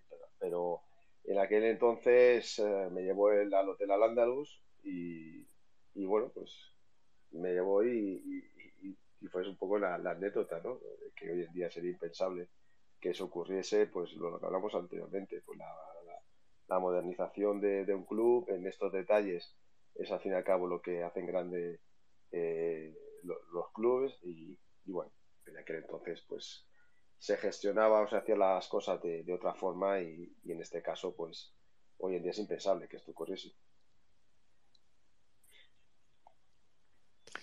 A ver, Chay, ¿cómo lo tenemos organizado? Venga. A ver, venga, mira, vamos a hacer una cosa. Eh, como vemos tantos con la manita levantada y Alfonso yo creo que también tiene que contestar, para no alargarnos mucho, hacer unas preguntitas más cortitas, más sin más escuetas y os también os pido que todo aquel que ya haya hablado, si se puede salir de hablante porque hay más gente pidiendo palabra que ya no podemos darle más voz a nadie más, más que nada para que también tenga la oportunidad de preguntarle algo a Alfonso. Eh, en este sentido, mira, Carlos, uh, Cualemán, eh, después Juan eh, después Michi y bueno, y después ya vamos diciendo, ¿vale? Con que Alfonso te paso con Carlos, que es a, a Calemán, que es el que tiene aquí, y ya te, te preguntando. Buenas, perdón, buenas tardes, buenas noches a todos.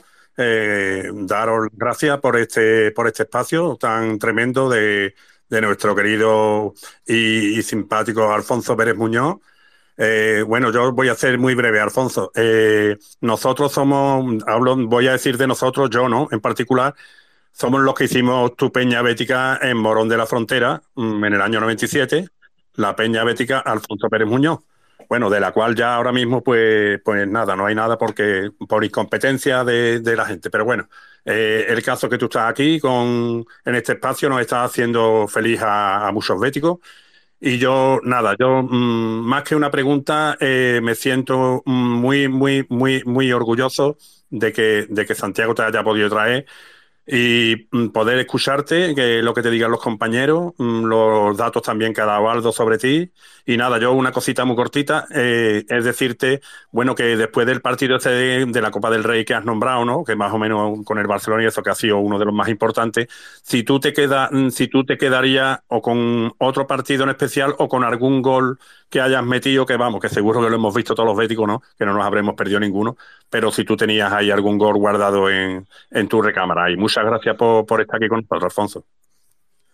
Bueno, muchas gracias. Eh, bueno, quizá hay goles o momentos especiales. Eh, uno, uno, especial fue el, el volante del Málaga, eh, que al fin y al cabo, bueno, pues sale en muchos sitios o ha salido en muchos sitios es una foto muy significativa y yo no sé si llegaría a ser el, el, mosaico que en su momento tuvo el Betis en la grada, o por lo menos los mismos gestos eran, que era, bueno, pues eh, un gol de, de mucha rabia que, que, metía ante el Málaga, rabia en el sentido de que había estado mucho tiempo lesionado.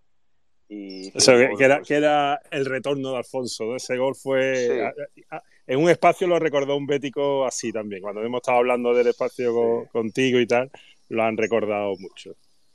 Y, y, bueno, fue un gol, un slalom desde medio campo. Al final tuvo un poquito de suerte y fortuna, pero entró. Pero bueno, salir regatando jugadores desde el medio campo en una arrancada y, y bueno, y, y, ese gol fue un poco la, la reaparición de, de, esos momentos difíciles.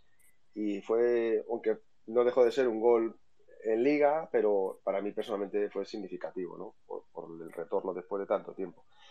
Luego hay uno también, quizá el del Kaiserslautern, eh, jugando en Europa, un gol también muy, muy bonito. Los dos dobletes, eh, o mejor dicho, los dos hat-trick eh, que hice al Atlético de Madrid y al, y al, Rayo Vallecano. Y uno de ellos, bueno, eh, un gol, eso se lo podemos preguntar un a Jaro, a Pedro Jaro, que, que, me decía que Molina estaba muy adelantado y que lo tuviese en cuenta. Y, y no sé si fue el segundo gol, eh, una medio chilena desde, bueno, prácticamente lejos de la frontal del área, en un valor un poquito alto, pues sabiendo que estaba adelantado eh, Molina, pues le, le, le, metí el gol por encima y, y bueno, pues eh, bueno. Fue... Ese era amigo Alfonso. Cuando hemos dicho de goles, yo iba a decir ese. Magnífico. Sí, una estampa. Bueno, en fin. Pero todos los goles en general, que además pues, creo, bueno. creo, recordar que, tenía, que tenías a Pierre cerca también y, y, y o sea, que bueno, era una jugada que, de... que, podía haber finalizado de otra forma. Hiciste ese gesto y ya está. Y, y luego, fue magnífico. Y luego también el que, que fue espectacular fue el de Bogarde. El de Bogarde, el, ese recorte Hombre, a ese me refería yo. A, Alfonso, a ese me refería yo. Bogarde tiene puesto, Bogarde tiene puesto una en la cintura una faja desde aquel día, vamos, aquello fue tremendo. Ese es el que yo te digo que tengo en mi retina grabado, Alfonso. Fue un gesto, eh, bueno, pues un recorte, nunca mejor dicho, ahí se ve lo que es un recorte. Cuando hablamos de un recorte del mundo del fútbol, eso, ahí se puede ver que es un recorte como, como Dios manda, ¿no? En el área piensa que los jugadores se tragan prácticamente todos los amagos y eso lo tenías que saber. Eh, cualquier delantero que, que, tenga esa oportunidad, esa virtud, eh, cualquier amago que levante los brazos y apagues como que vas a tirar a puerta, eh, el defensa se la va a tragar. Y, bueno, en ese caso, pues así ocurrió, ¿no? Bogarde entró ahí un poquito forzado y después de un buen pase de Cuellar. Me acuerdo que estábamos con 10, si mal no recuerdo ese partido, y no soy mucho de recordarme, pero juraría que estábamos con 10.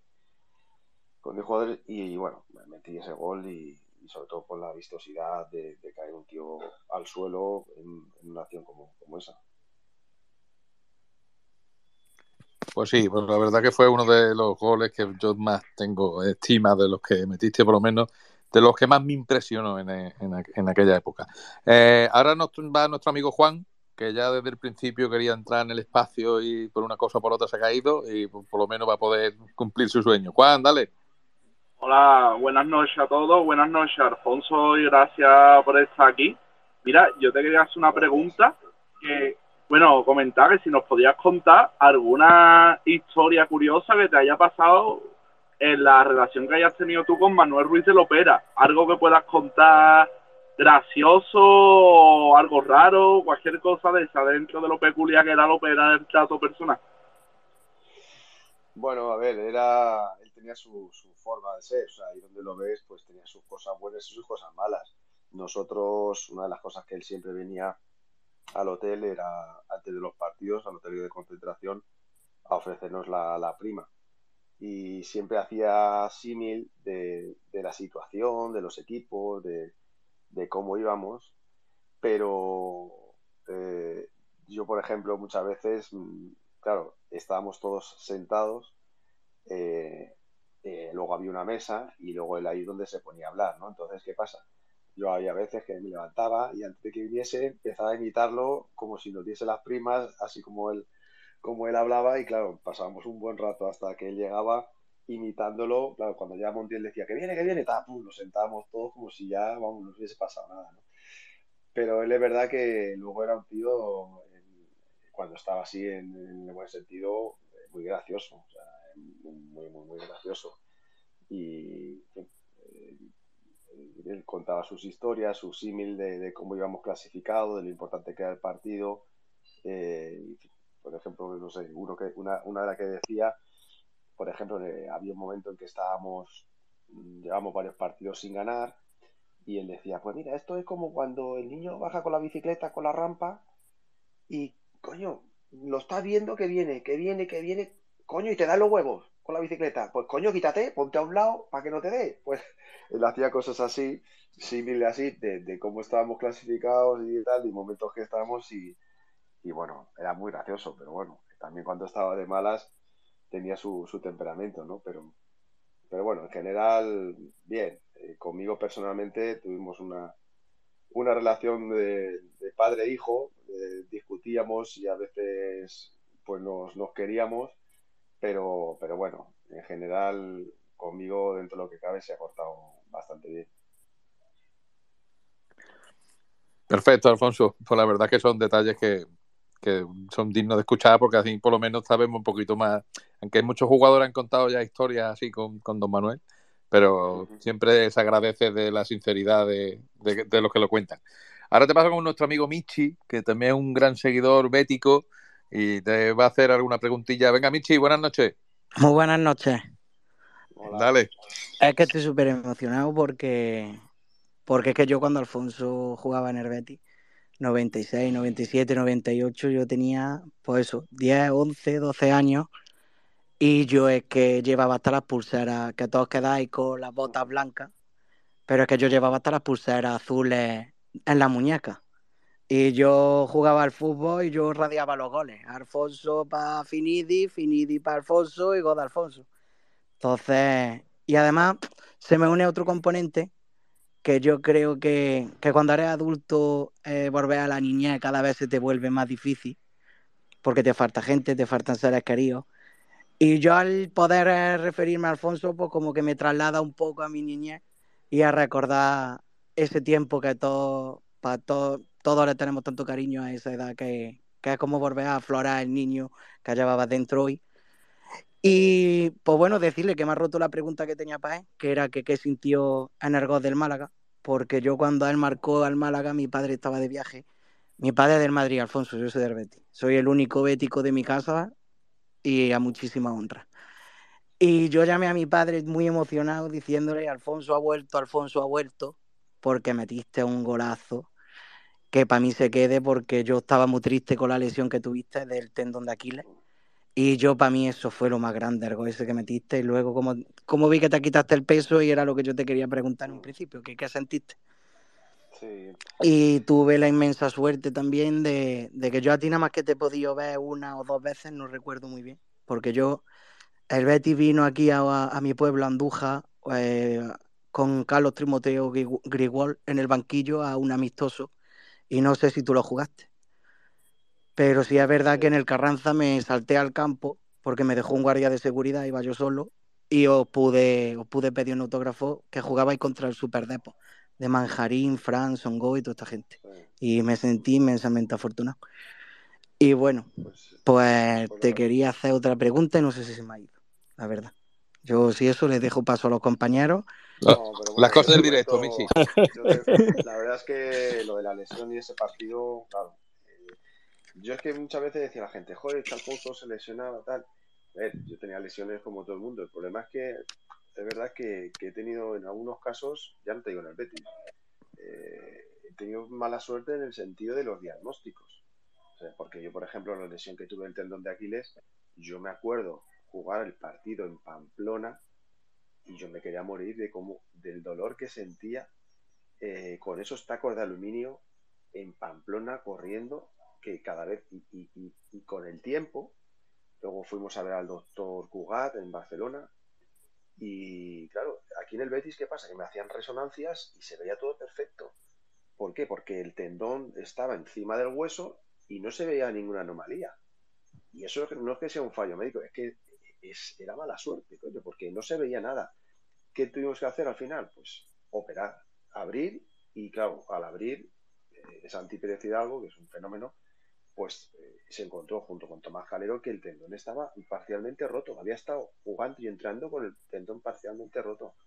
Claro, me tuvieron que coser todo el tendón, en fin, un estropicio, pero claro, es- todo eso se me alargó muchos meses, porque claro, no veía nada, hacíamos tratamiento y yo me levantaba y cojo perdido y hasta que calentaba un poco y tal, pero lo pasé francamente mal, pero, pero bueno, esto es una de las lesiones, pero ha habido momentos que me han pasado tres cuartos de lo mismo, una, lesión de menisco, también se quedó un trocito por ahí tal, y al final, ¿qué pasa? Que en vez de, de estar un tiempo normal, pues, pues me tiraba más tiempo de lo normal, ¿no? Es decir, hay veces que, que tenía un poquito de mala suerte en ese sentido y se alargó un poco más las lesiones, ¿no? Pero, pero bueno, podía haber tenido mejores números, más partidos, más goles, más internacionalidades, pero en definitiva, bueno, eh, creo que ha sido un jugador importante dentro de- del Betis, dentro del fútbol español y con unos buenos números, como comentaba antes un compañero, pero que lo podía haber tenido mejor, evidentemente, porque,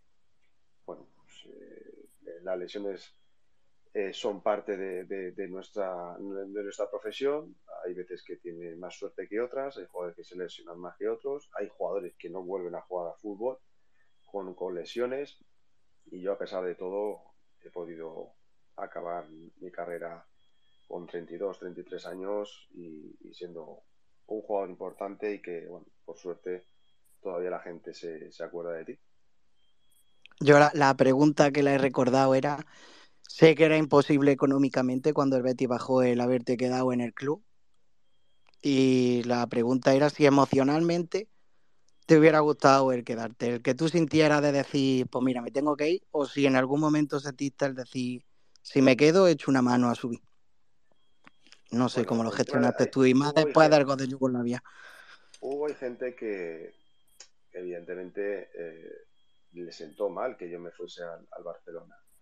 Eh, pero está claro que ni, ni el club podían mantener eh, jugadores, ya no, ya no mi ficha, sino jugadores de ese nivel eh, con, ese, con esa ficha y vendiéndolos, porque si mal no recuerdo, el Barcelona luego pagó dos mil y pico millones de pesetas de aquella época. Estamos hablando 2500.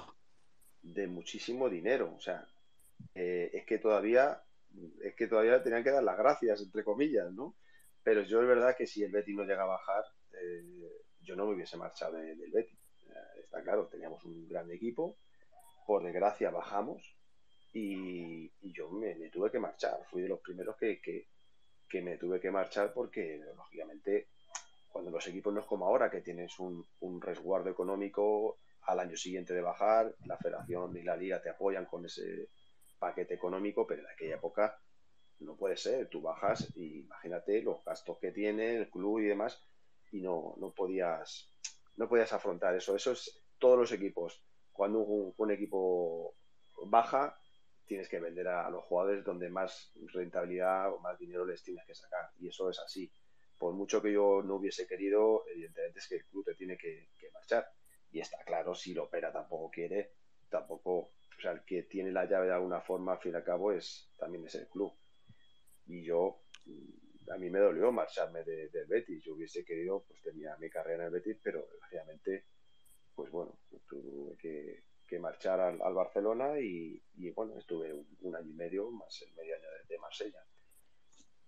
Pues bueno, yo me despido de ti, no como el hombre de 37 años que se me presupone, sino como el niño que, que vibraba con tus goles y que se ponía las pulseras de don Alfonso Pérez Muñoz. De verdad que muy emocionado de poder hablar contigo.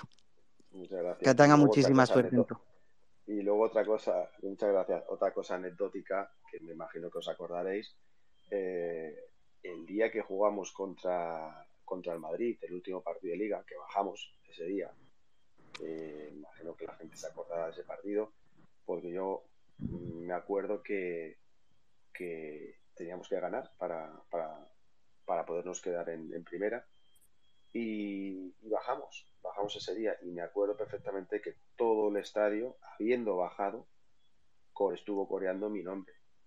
Eso solamente lo puede hacer una afición como la del Betis y sobre todo que el reconocimiento de la gente, porque eso en definitiva lo que dice es eh, el reconocimiento de la gente hacia mí, sabiendo que, que había sido pues un buen profesional, que había hecho todo lo posible y que desgraciadamente pues, pues eh, habíamos, habíamos bajado, ¿no?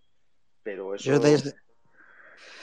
No, no, no te interrumpo, perdona. No, pero eso, eso significa algo, ¿no? Que decir, que la gente reconoce el esfuerzo y el sacrificio que, que hiciste en, ese momento y que habiendo bajado la afición del Betis coreano tu nombre, eso no pasa en muchos campos, ¿verdad?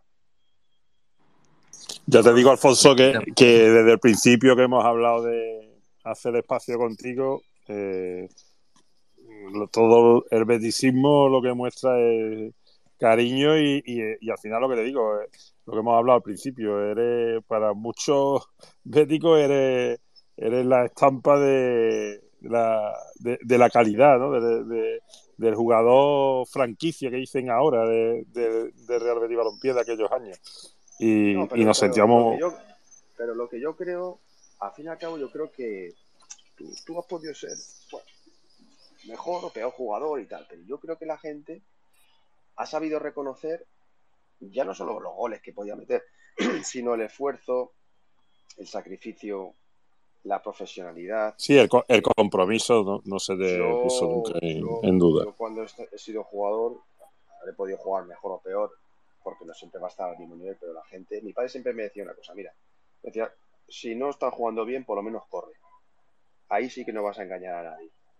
Y es verdad, hay veces que no te salen las cosas, pues te toca ponerte el modo trabajo y a correr.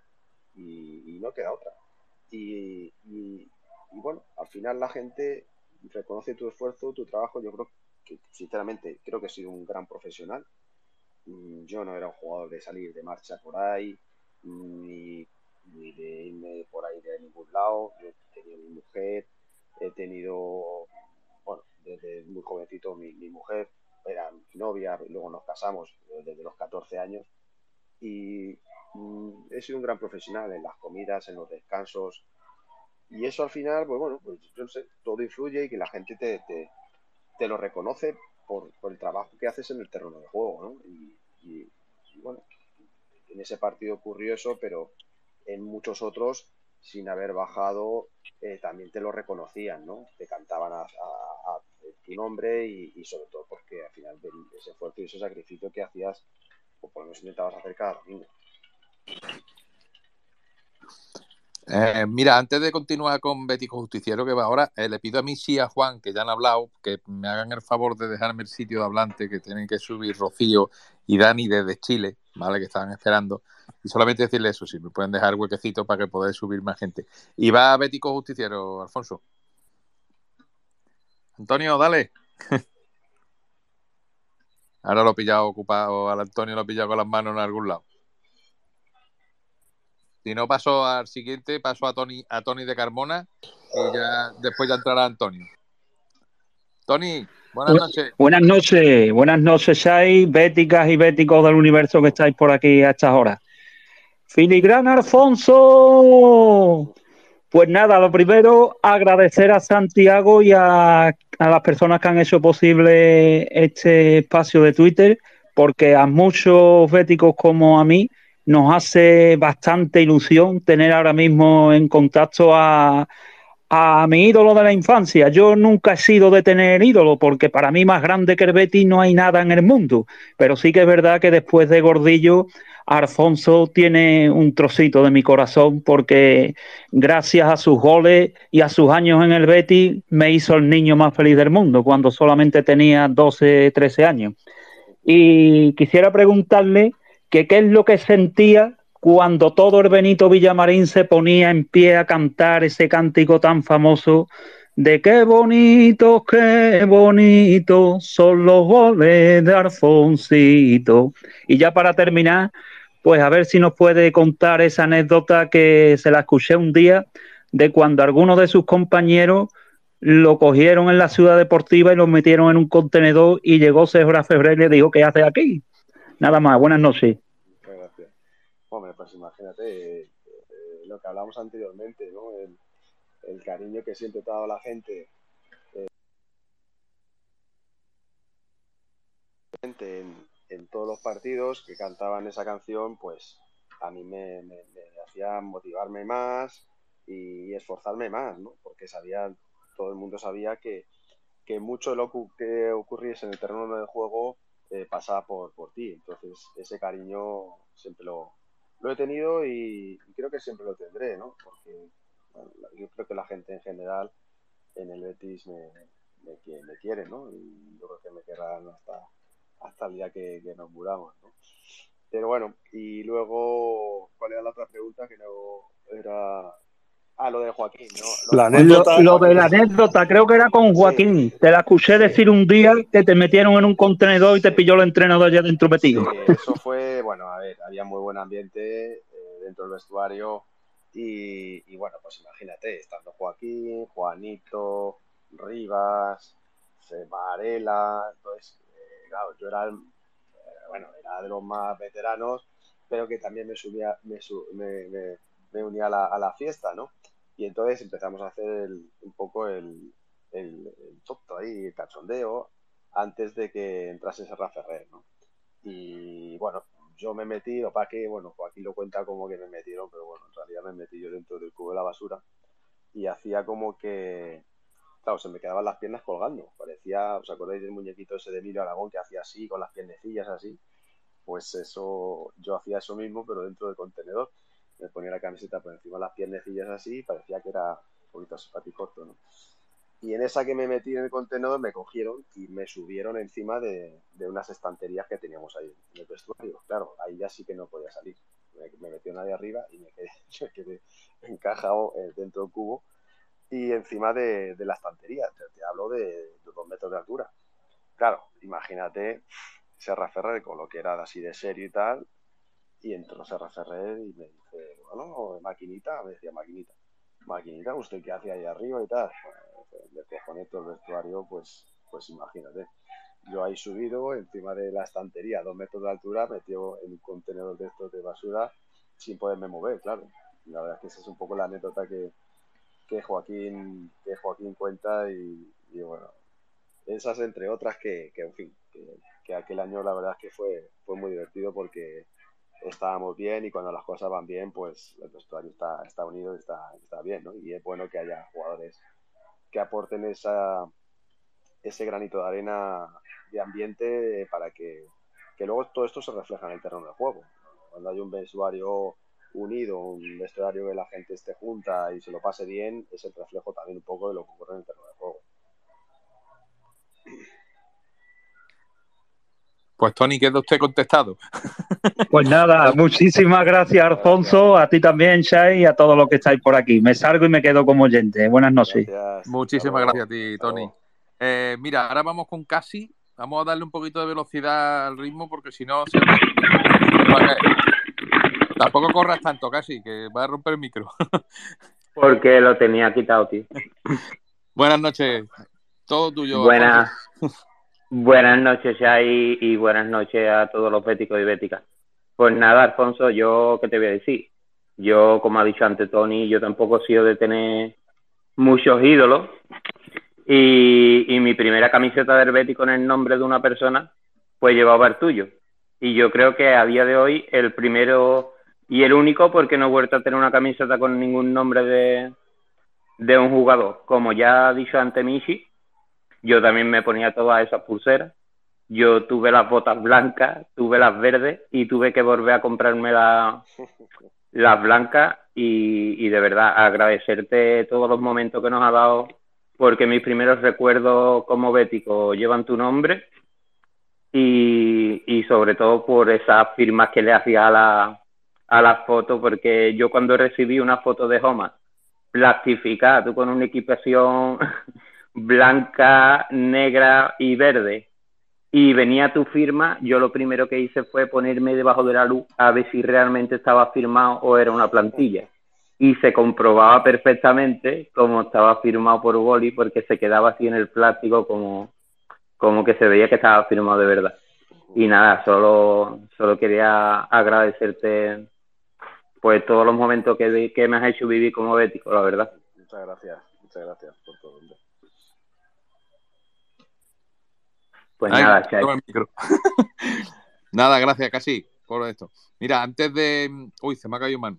Eh, mira, Alfonso, te voy a presentar y le voy a dar voz a, a dos béticos que nos siguen en, en, todos los espacios y que la verdad que es un honor para nosotros porque es Dani desde Chile. Es un chico que se ha hecho bético desde Chile.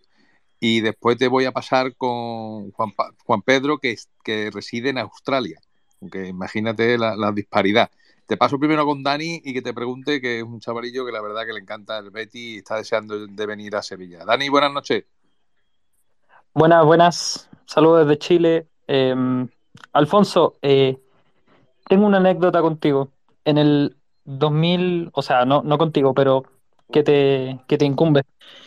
En el 2016 me compré la primera camiseta del Real Betis Balompié, la cual fue la del 2005 y justamente solo habían con tu nombre. Y yo no sabía quién eras, porque yo sigo al Betis desde 2015, entonces no soy contemporáneo a tu época, lamentablemente, me hubiese gustado, pero tras esa camiseta eh, eh, he visto videos tuyos, he visto documentales, así que me emociona mucho poder hablar contigo. Y bueno, mi, mi pregunta es súper simple, tengo dos preguntas súper simples. Una sin respecto al Betis, que es ¿cuál era tu relación con Iván Zamorano, que es un compatriota? Y la otra, ¿qué, qué delantero de la actualidad, ya sea de la década, eh, te gusta cómo, cómo juega o, o, que te sientas identificado actualmente? Pues bueno, me alegro mucho de todo lo que me has contado eh, y los seguidores que has sido mío durante muchos años. Pero bueno, de Iván Zamorano eh, lo tuve de compañero en el Real Madrid y creo que era el jugador junto con Salas, ¿no? Eh, que era el, jugador más referente de Chile en, aquel entonces, eh, goleadores los dos y Iván es un jugador que, me sorprendía mucho con, la capacidad de sacrificio y sobre todo el, salto de cabeza que, tenía, aparte de ser un, un, una persona excepcional. No era un jugador muy alto, pero pegaba un salto de, intuición hacia los remates que, que bueno, que, no era normal en jugadores de su, de su estatura. Pero bueno, tuve la, suerte de coincidir con el Real Madrid y, y, bueno, era un tío encantador y muy buen profesional. eh, muy trabajador y, un goleador que aprovechó mucho el Real Madrid en, aquel entonces, cuando, cuando coincidimos en, el Real Madrid. Y luego, pues bueno, un poco yo por mis características, es que claro, las comparaciones son odiosas, eh, pero quizá por mi forma de, de, jugar y por ser un jugador de, de manejo de ambas piernas y ser relativamente completo, a mí siempre ha habido jugadores que, me han gustado mucho. Uno era Van Basten y me recuerda también, me gusta, pero más que nada por las características eh, que se, asemejaban un poco, y siempre digo guardando la distancia porque ellos han sido muchísimo mejor jugadores que yo. Eh, Ibrahimovic me encantaba y actualmente, a pesar de la edad y demás, pero sigue siendo un jugador muy importante. Creo que Lewandowski es un jugador también muy completo eh, jugadores que manejan bien, eh, bueno, sobre todo rematan bien con, con ambas piernas, van bien de cabeza, protegen bien el balón, son goleadores. Yo creo que es un, un referente para cualquier eh, chico joven el ver jugadores de, de este nivel.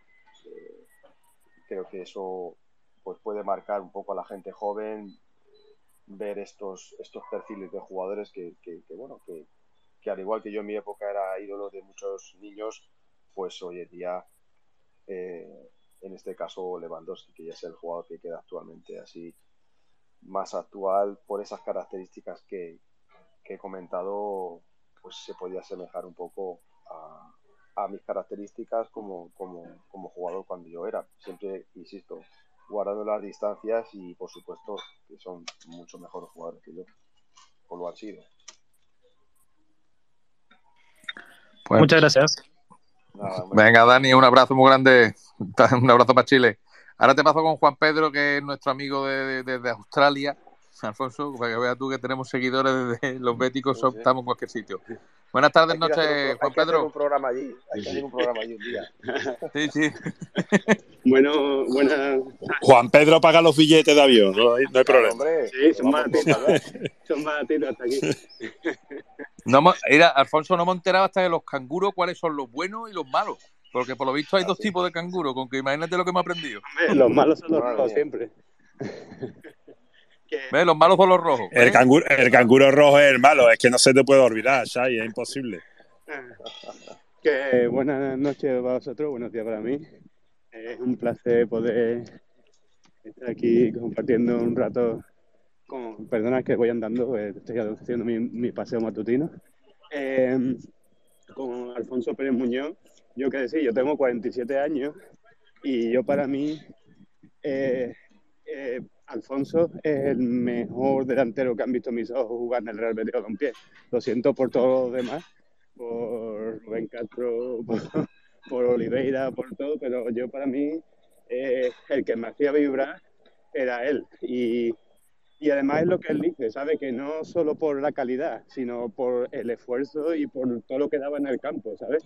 Algo que a veces los jugadores de hoy en día eh, eh, cuesta verlo a veces también, pero bueno. Yo lo que le quiero, aparte de decirle todo esto, eh, Alfonso, lo que me gustaría es que me, que me, que me dijera si él sabe, ¿sabes? porque tampoco sé si está dentro, conoce el club ahora o no, ¿Qué cambios ve en el club desde la época en, el, en la que eh, tú estabas a ahora? Si el club ha cambiado mucho, si no, y si algún día te gustaría estar dentro del club en alguna posición, presidente o vicepresidente o en el consejo o, o algo de eso. Y muchísimas gracias por hacerme disfrutar cuando era un chavalito. Muchas gracias. Muchas gracias.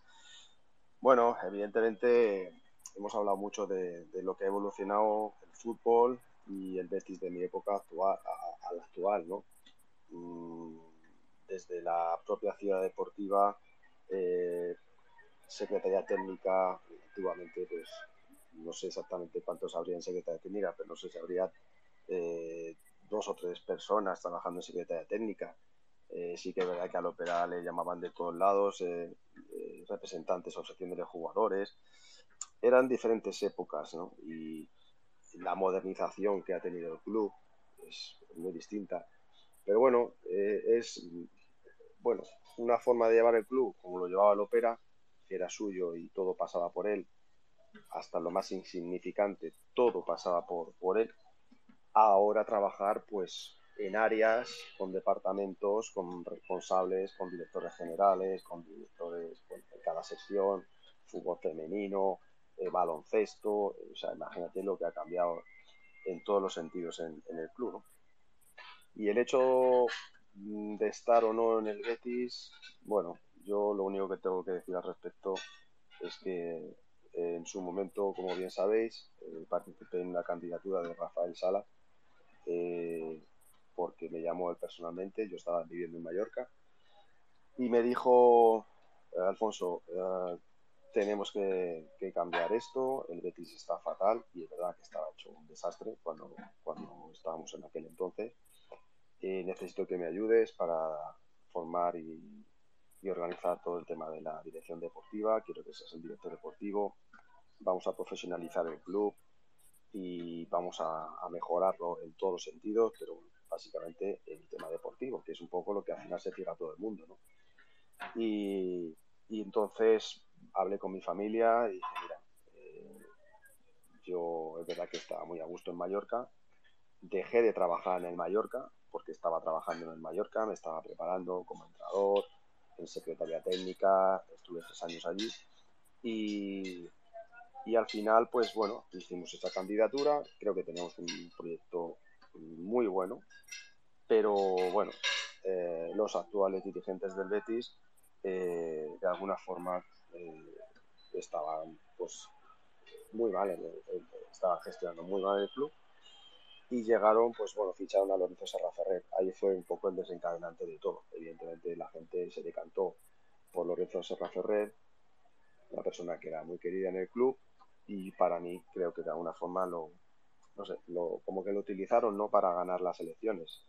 Eh, de hecho, luego estuvo unos años y, se tuvo que marchar no sé los problemas y lo que pasaría, pero bueno, el caso es que ganaron las elecciones y, están pues los actuales dirigentes, para bien o para mal, con diferentes cosas buenas y, otras que, se sabrán el día de mañana eh, no tan buenas, pero bueno, en definitiva es otra forma de, gestionar. Deportivamente han pasado ya varios directores deportivos. Eh, es verdad que el Betis ha ganado un título de Copa del Rey. Pero bueno, eh, cuando a mí me llamaron para, para poder ayudar al Betis era por, por el, amor y el cariño que le tenía al Betis. Entonces di ese paso para, poder montar un buen equipo de, secretaría técnica y de, de, gente que sepa ver bien el fútbol y entienda de fútbol, que es en definitiva lo que hay que hacer, saber de fútbol y tener buen ojo para fichar jugadores. Y así fue.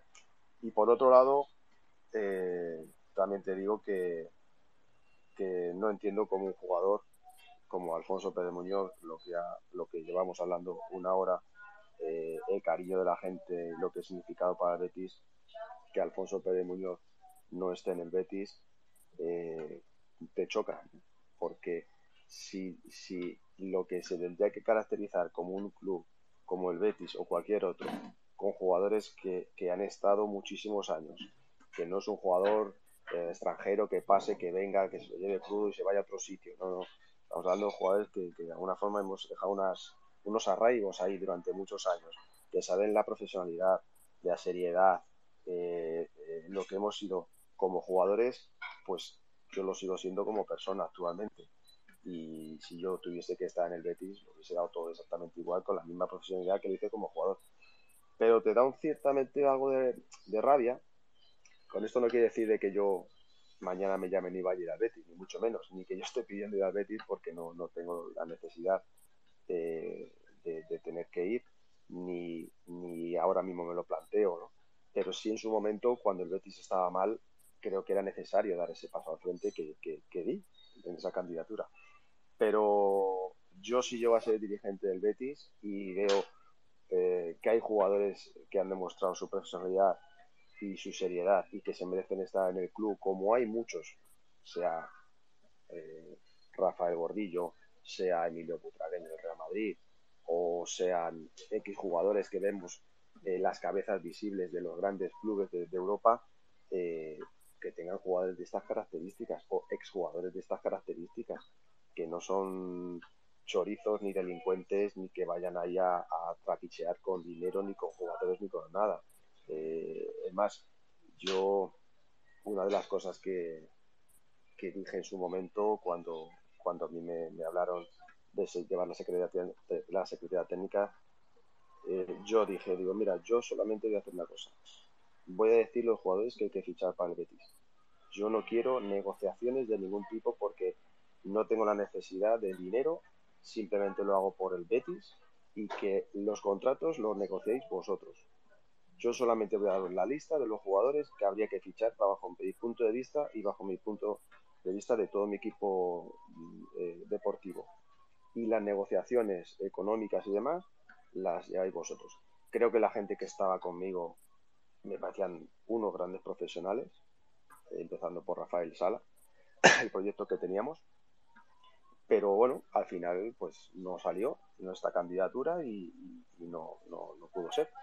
Pero sí que es verdad que, que desde fuera te, te, das cuenta de que un perfil como Alfonso o como ahora, por ejemplo, Joaquín, debería de estar en el club, en el Betis, trabajando de cualquier, eh, de cualquier eh, cargo, debe de tenerlo. Yo lo hubiese hecho con compañeros igualmente que, que hubiesen sumado a este proyecto porque creo que, que, son gente, primero que conozco y que son serias y que segundo aportarían a, al Betis por su pasado como jugador y por su experiencia.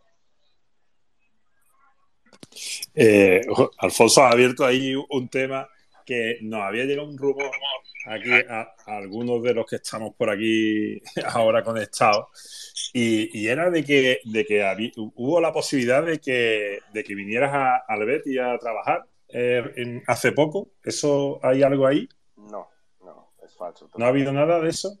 No. Con la, con la llegada de Ramón Planes sonó, no. sonó tu nombre eh, no, como mi nombre... posible miembro del staff o no sé. No, mi nombre siempre muchas veces suena, pero no, no es verdad. O sea, yo, si a mí algún día, eh, que no lo creo, no lo creo, y no, y no quiere decir con esto que me lleve mal con los dirigentes del Betis. Creo que no han sabido reconocer ni valorar eh, lo que ha sido Alfonso en el Betis y que debería de estar en el Betis, te lo digo objetivamente insisto, no tengo necesidad ni económica ni, ni profesional de, de, estar ni en el Betis ni en ningún equipo. También te digo una cosa, si mañana me llama un equipo que no sea el Betis, no iría.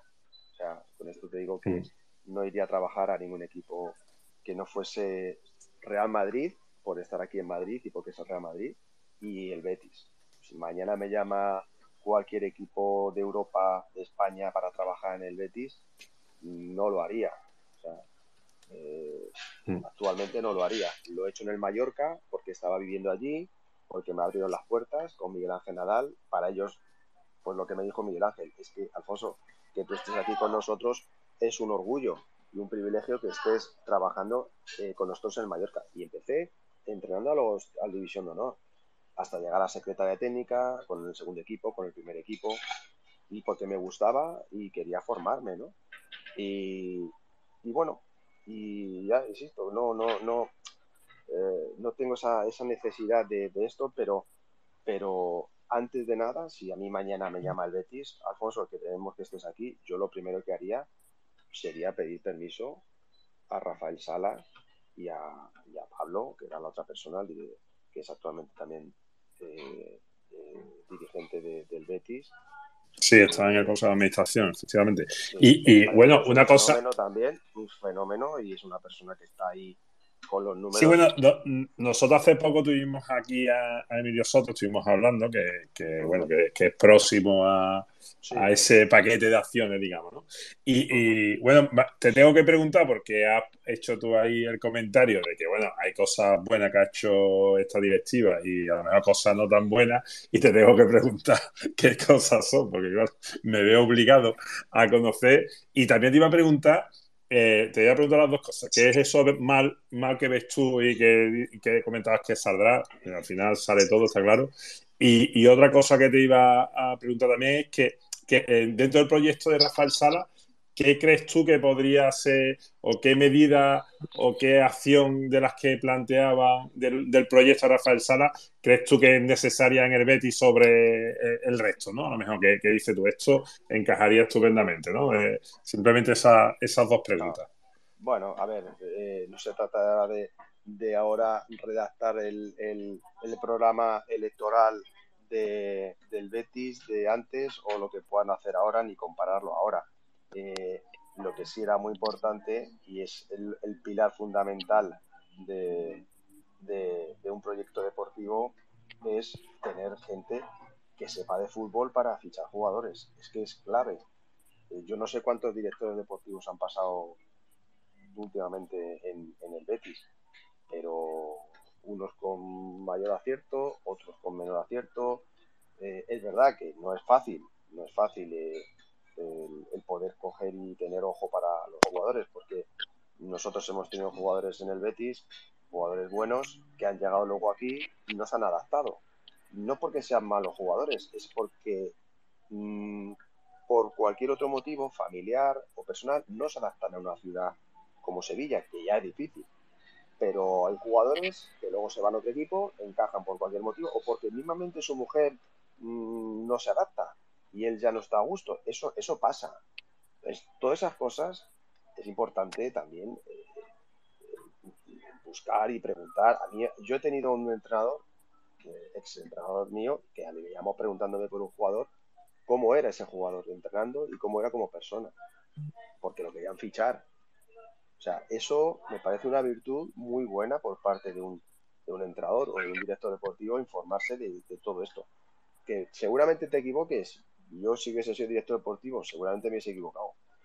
Pero también tiene una cosa, eh, tienes que tener ojo para tener, para fichar jugadores y, yo creo que en ese sentido, eh, si te preparas bien y he estado, cuando estaba en el Real Mallorca, llevaba, llevaba la liga francesa y la liga holandesa y me salía perfectamente. De hecho, Camavinga, con 16 años, yo ya la había visto en el Mallorca, cuando él estaba jugando. Entonces, es decir, es que hay cosas que son tan evidentes que, no porque yo haya sido jugador quiere decir que, yo sepa de fútbol, pero que hay muchos aficionados que también saben mucho de fútbol. Y a mí me sorprende mucho porque muchos aficionados del Betis, es verdad, que coincido muchas cosas de las que hablamos de ciertos jugadores, eh, y es verdad, tienen, tienen cierto ojo para, para ver. Por ejemplo, mi hermano, también es que es verdad que descubrir a Messi mm, no era tampoco muy complicado mi hermano cuando, cuando estaba de, jugador estaba en, el Girona, se enfrentó al Barcelona B, creo que estaba Messi y tal, y decía, joder, hay un chaval ahí que es la hostia, Messi.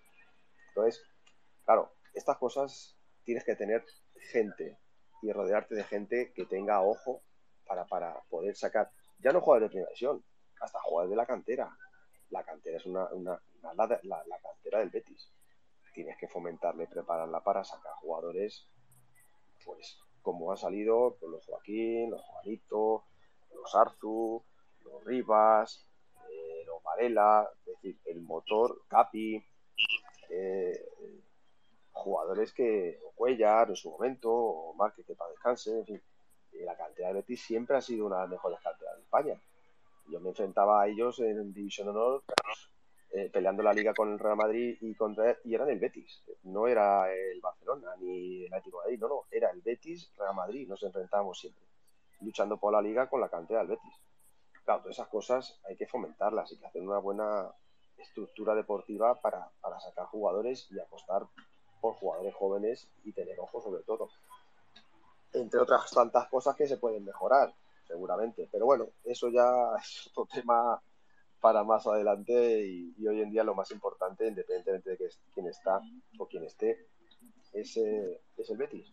Nosotros ya eh, eh, éramos un tema del pasado, ahora hay que pensar en el futuro y ahora hay que otro director deportivo que habrá que, que ayudar y que apoyar y lógicamente a sus dirigentes porque son presidente y vicepresidentes del Betis y tendremos que, que apoyarlo porque el bien suyo será el bien de todos, que en definitiva lo que queremos es el, bien del Betis. Alfonso, y una, a raíz de lo que has dicho, una, entonces una de las cosas buenas que ha hecho esta directiva entonces es el proyecto de la ciudad deportiva nueva, con esas instalaciones, etcétera, a raíz de las palabras tuyas, ¿no? De decir que hay que apostar por, por la cantera, etcétera, ¿no? En- sobreentiendo, ¿no?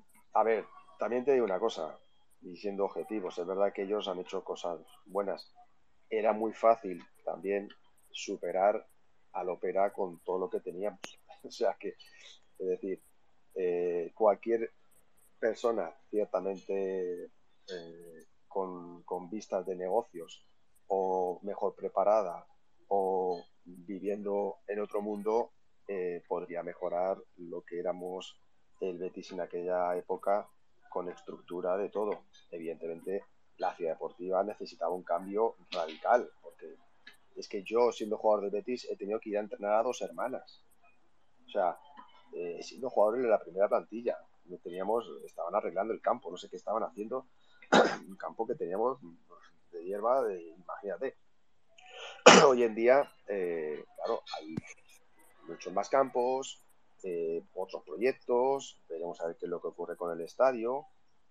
Siempre y cuando los números cuadren y haya dinero y no se em, eh, adeude o hipoteque el Betis para 20 o 30 años y se haga de la mejor forma posible, perfecto. Eh, lo que no se podría hacer es eh, meterte en, follones económicos eh, y para que luego pegues un batacazo cualquier, año deportivo y, te- y nos veamos como hace 10 o 15 años en la ruina. Entonces, hay que consolidar bien todo, un proyecto deportivo bien, que año estemos ahí arriba y poco a poco se vayan haciendo las cosas, se vayan las cosas bien, siempre que se pueda. Yo no sé los números del Betis, eh, pero no tengo buenas informaciones. Queremos saber qué es lo que, lo que pasa. Mientras que la pelotita entre, la gente no se va a acordar de absolutamente nada. Y creo que lo más importante, bueno, es, es deportivamente eh, el primer equipo del Betis, básicamente, ¿no? Perfecto. Yo creo que, mira, yo vamos a darle paso a otros compañeros que tenemos aquí. Creo que has dejado un montón de titulares, creo que has dejado, como se dice la prensa, ¿no? Creo que has- te, te has quedado. No, pero- pero mira, has dicho va- lo que piensa, que eh, realmente, pues. no he dicho nada es descabellado.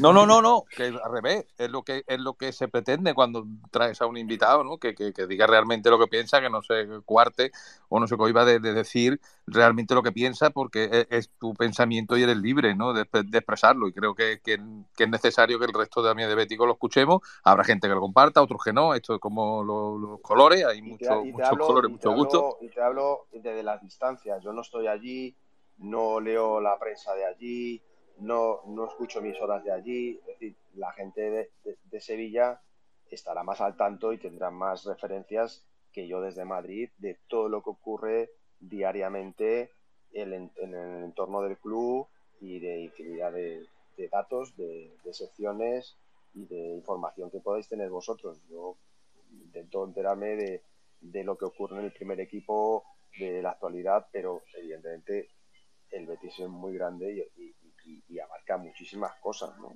Yo no tengo información privilegiada de lo que ocurre, eh, pues no sé, en una decisión técnica, en una junta directiva o no sé. Que pueda- Claro, a- Alfonso, a ti te hemos llamado para escucharte a ti y conocer tu opinión de las cosas y me, me está pareciendo mu- muy, interesante. Eh, mira, vamos ahí, eh, son, estamos ya en, la- en las 10 y 20, llevamos, llevamos ya, nos vamos a llegar a las dos horas. Sí, Sí, por eso te iba a ratito. decir, dale paso a Antonio y, a Eso. Y ya acabamos ya. Vamos a ir, vamos a ir, vamos a ir cortando. que creo que, que se está, estamos, que se está, estamos abusando. lo está dando todo, porque en dos horas te digo que, que con los béticos, con lo pesados que somos, que le damos caña a todo. Pues- Esto es lo bueno que tiene.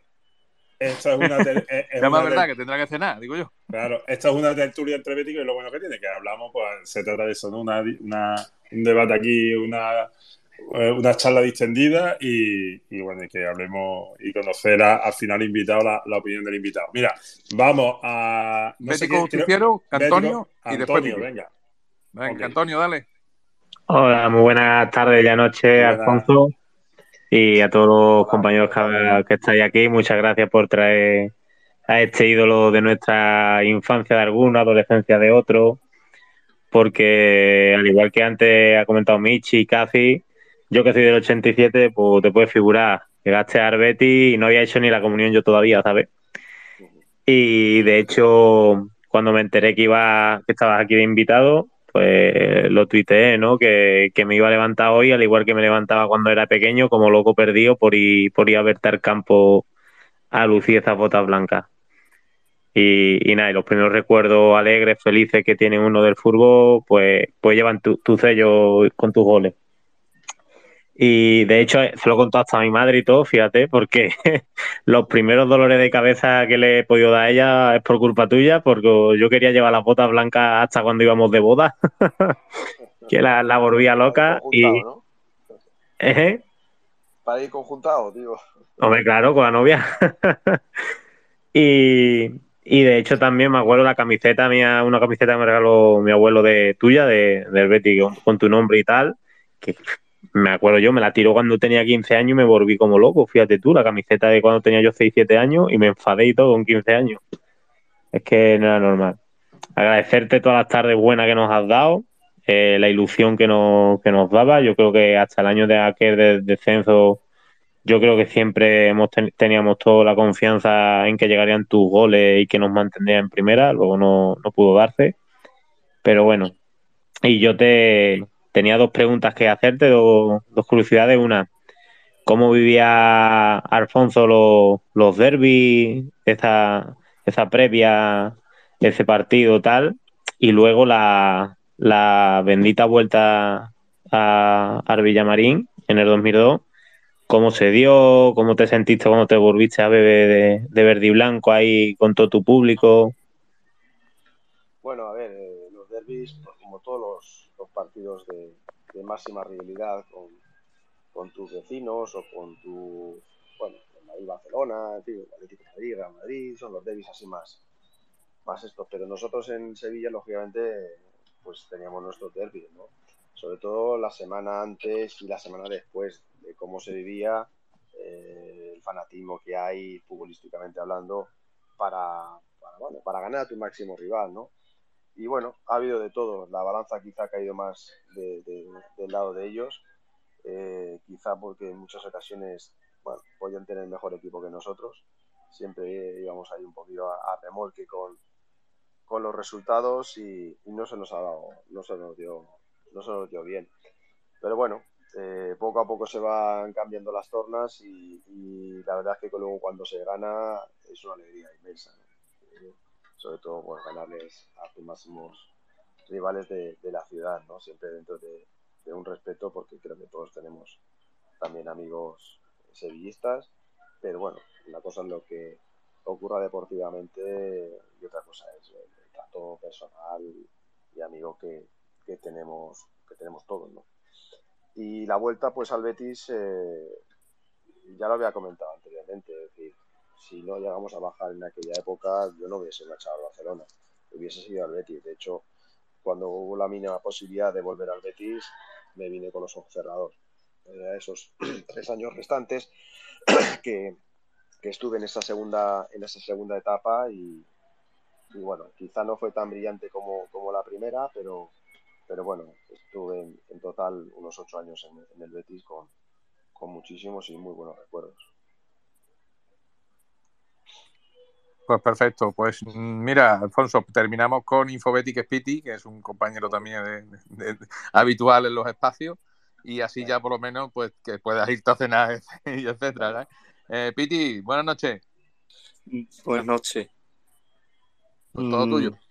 Ostras, pues uno no puede preguntar, puede dirigirme a don Alfonso Pérez Muñoz. Yo me compré la camiseta suya hace poco por ahí. Ya vamos, mm, y, intento siempre comprarme botas blancas. Y eso que no lo vi jugar porque, su, bueno, lo vi jugar, pero mmm, no lo vi en su máximo esplendor porque yo todavía no había nacido. Mm, lo que le, una, vamos, le quería preguntar mmm, que toda la, toda la gente, todos los jugadores mm, y gente alrededor del club, como la mayoría que pasan por aquí, dice que que el Betis tiene algo que, que, se, sea de, de donde sea. En plan, normalmente pasan por aquí muchos futbolistas que, que en el momento de llegar vienen porque le ponen un, papel acorde a sus pretensiones por delante y acaban vistiendo la camiseta, pero la mayoría cuando se van de aquí se, se vuelven béticos. Mm, ¿Qué es lo que tiene el club para cualquier, para cualquier persona? Vamos, se de Getafe, pero mm, y que no están en Andalucía siquiera. Y, y afuera aparte hay más jugadores, de, incluso extranjeros, que tienen este arraigo por, por el club una vez habiendo vestido la camiseta, que es lo que tiene el Betis. No sé, es difícil de explicar. Eh, yo, claro, te lo explico desde el punto de vista eh, de jugador, pero yo he viajado por todo el mundo y, y me he encontrado beticos por todos lados. O sea, eh, la pasión que tiene la gente por el Betis, eh, de, abuelos a hijos, a nietos, o sea, eh, esa pasión se va transmitiendo de generación en generación. Mis hijos, por ejemplo, bueno, les, encanta el Real Madrid, pero es que también les encanta el Betis.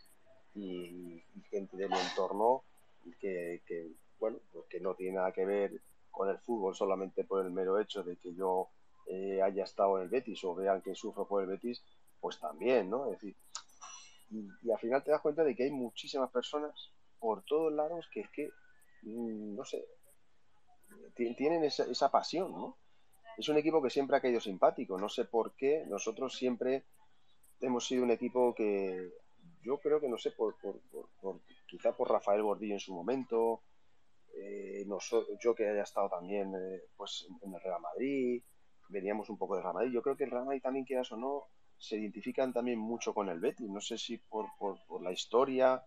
Joaquín es un tipo también que es simpático, que ha traído también mucho, mucha simpatía al Betis. Yo creo que el Betis en general siempre ha sido un, un club eh, o un equipo que ha caído bien a todo el mundo. No, los aficionados difícilmente eh, tienen problemas donde, donde van, sino todo lo contrario. Eh, caen bien a, los aficionados de otros equipos donde van. No sé. Hay equipos que directamente caen mal, sus aficionados la lían en todos lados. Sin embargo, el Betis, el Betis no, el Betis va a la gente pasándoselo bien y, oye, cuando pierde, pues a la gente le jode, pero se lo toman de otra forma. No sé, es, es ese carisma que tiene esa afición es difícil de explicar. Yo te lo explico desde dentro, pero hay mucha gente que desde fuera tiene esa pasión que yo mismamente aquí en Madrid veo mucha gente con camisetas del Betis. O sea, que dices tú, joder, aquí en la Puerta del Sol o, o, por aquí en el centro que hacen una camiseta del Betis, que puede tener, no sé, de cualquier equipo. Pues no, ellos van orgullosos con su camiseta por todos lados, pero te lo vas encontrando en, en todos lados, ¿no? A mí, mira, me contó una anécdota es curioso, pero un amigo mío, un empresario mallorquín, me contó una vez una anécdota eh, estando en, la, en, las Bahamas. Se encontró allí con, con, un italiano y empezaron a hablar de fútbol. Imagínate allí, habrá, cuatro allí. Y, y, entonces empezaron a hablar en la playa de fútbol y tal.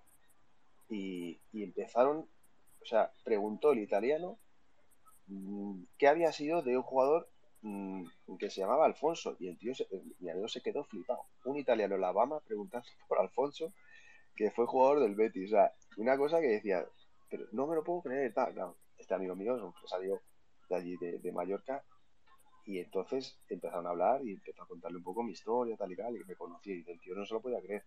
Pues bueno, era seguidor mío, era seguidor del Betis, y entonces empezaron a hablar, pues, pues decir, ¿cómo coño en las Bahamas, allá tomar por culo, perdón por la expresión, pero bueno, hablando así un poco entre amigos, pero ¿cómo puede ser que salga estas cosas? Pues bueno, por, porque te identificas con un jugador, porque te identificas con un equipo y, y ahora pasará con, con, Joaquín. Yo creo que Joaquín es un, valor añadido al Betis por el carisma que, que tiene y por, por, lo querido que es y, y, y, respetado por todo el mundo, ¿no? No ha hecho nunca un mal gesto, todo lo contrario, y esos valores en los que de alguna forma tienes que fomentar en, un club y, los tienes que tener como, por ejemplo lo era Rafael Gordillo, que me parece fenomenal que esté en el Betis porque es uno de los jugadores más importantes para mí o el más importante de la historia de, del Betis. Ha habido buenos jugadores, muy buenos jugadores, pero creo que él ha sido uno de los jugadores más carismáticos de,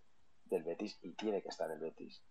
Y Joaquín es una persona y un jugador que, aunque sigue actualmente eh, como jugador en el Betis, cuando acabe debería de tener las puertas abiertas, que las tendrá seguramente en el Betis por lo que ha significado durante tantos años y por el carisma que tiene. Y es lo que de alguna forma el Betis tiene que transmitir esos valores y rodearse de gente de esa fidelidad ante, ante el club. Y, creo que, que, son buenos gestos, tanto el de Gordillo como por ejemplo el de, el de Joaquín, que sigan en el Betis y que deben de seguir en el Betis durante muchísimos años. Pues mira, Alfonso, yo por mi parte, gracias. Yo soy el que le ha dado paso a todo el mundo. Muchas gracias, Alfonso. He de decir, Chay, que cuando hablé con Alfonso mandando los mensajitos, dije sobre una hora y no hemos ido nada más que a dos horas. O sea que no. Yo por eso ya le doy las gracias porque se tendrá que ir a cenar. tendrá una familia. una Tendrá una familia, tendrá sus cosas que hacer. No, y, también es verdad que, que desgraciadamente, pues bueno, hay mucha gente que me pide hacer este tipo de entrevistas ahora con tantas redes sociales y que, pues hombre, no puedo atender a, todo el mundo, ¿no? Pero bueno, intentaré poco a poco poder ir atendiendo eh, a todos a todos los chavales y gente que tengan también este tipo de plataformas pues porque les, gusta bien sean del Madrid o bien sean del Betis o bien sean estudiantes que también tienen trabajos y cosas que hacer y y quieren un personaje de fútbol y tal, pues también lo hemos hecho, pero bueno, que no todo el mundo puedo atender, pero bueno, que ya me gustaría, pero bueno. pues muchas gracias, Alfonso. La verdad que, has dado muchas facilidades y tuvimos que cambiar día y te has adaptado perfectamente. Muchas gracias. Esto lo subimos al podcast. Hemos estado aquí a lo largo de la, de la conexión, unos cuantos de cientos de béticos escuchándote. Eh, que entra, sale como se va tan largo, claro, no todo el mundo tiene dos horas, pero luego está el podcast que se queda ahí subido y ahí pues puede recurrentemente escucharlo a trocitos, poquito a pues, poco. tenga Exacto. De, escucha.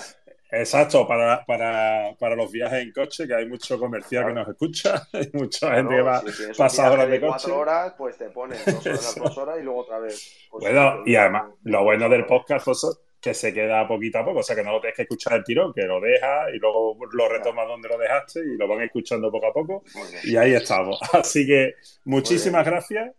Eh, Alfonso, y, y, otro día, pues eh, esperamos poder contar contigo en, el futuro. Otras dos horitas, ¿no? Que ha sido poco, se han quedado muchos temas en el tintero. Sí, se ha quedado, y también te quiero decir, se, ha quedado, gente por preguntar. A mí se me ha hecho corto, por eso vamos a hacer otro No, pero disculpa a los que se han quedado sin poder entrar, que son algunos, pero es que. Sí, hombre, le hacemos, coño, que se ha quedado mucha gente, hacemos un, maratón una noche entera. por eso, es ya para no, no, no, alargar tanto. No nos piques que te queremos dejar dormir esta noche, pero yo abro esto y esto, te... y esto no para, ¿eh? Yo, porque el tiempo que me está echando la bronca, si no, yo seguiría ocho horas más. No pasa, nada. Pues gracias y de verdad, ojalá te conozca algún día personalmente y podamos tener una charla de fútbol porque veo que, bueno, tienes tu, tu manera de ver y yo también tengo la mía y me gustaría por algún día podernos encontrar y poder debatir nuestros puntos de vista. Muchísimas gracias y de verdad de todo corazón el poder hablar con un ídolo de, mi época, porque soy de tu quinta y por eso te decir de mi época. Muchas gracias, Alfonso. Muchísimas gracias, Alfonso. Un abrazo. Hasta luego. Gracias. Bueno, pues hemos tenido ahí que, abusamos un poquito siempre del invitado, la verdad.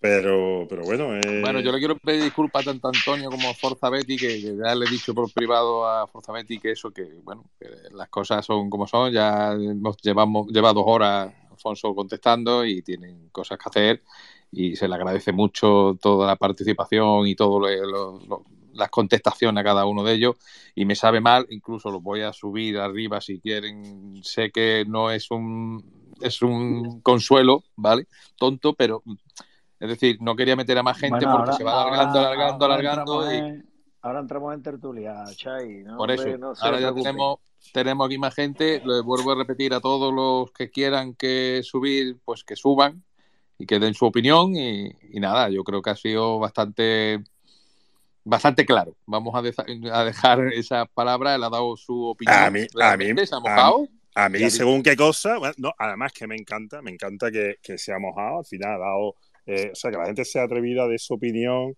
no tiene que ser eh, el pensamiento único y puede decir cosas eh, diferentes a lo mejor a lo que se espera o a lo que a lo mejor no. Tú sabes que el futbolista es un- una persona que al final eh, tiene un discurso... No, bueno, pero Santi, lo que, lo que sí se nota claramente es que no es ajeno a la situación del Betis, ¿eh? O sea, él, él da su opinión y da su opinión fundamentado en, eh, aunque ha dicho que no escucha prensa ni tal, pero sí que está informado por parte de gente de aquí y eso es significativo. O sea que, entonces, bueno, pues, pues al tanto, yo- a mí me da la impresión de que está al tanto de algunas cosas, no en profundidad, él mismo lo ha reconocido, que no está Sí, correcto, en el día a correcto. día, Yo- pero bueno, bueno, o, o- o- o- o- o, bueno, o la información que tiene es de, de, de, bueno, de, de una parte y nada, y no, no, y- pero ha sido interesante, bueno, escuchar sus valoraciones y,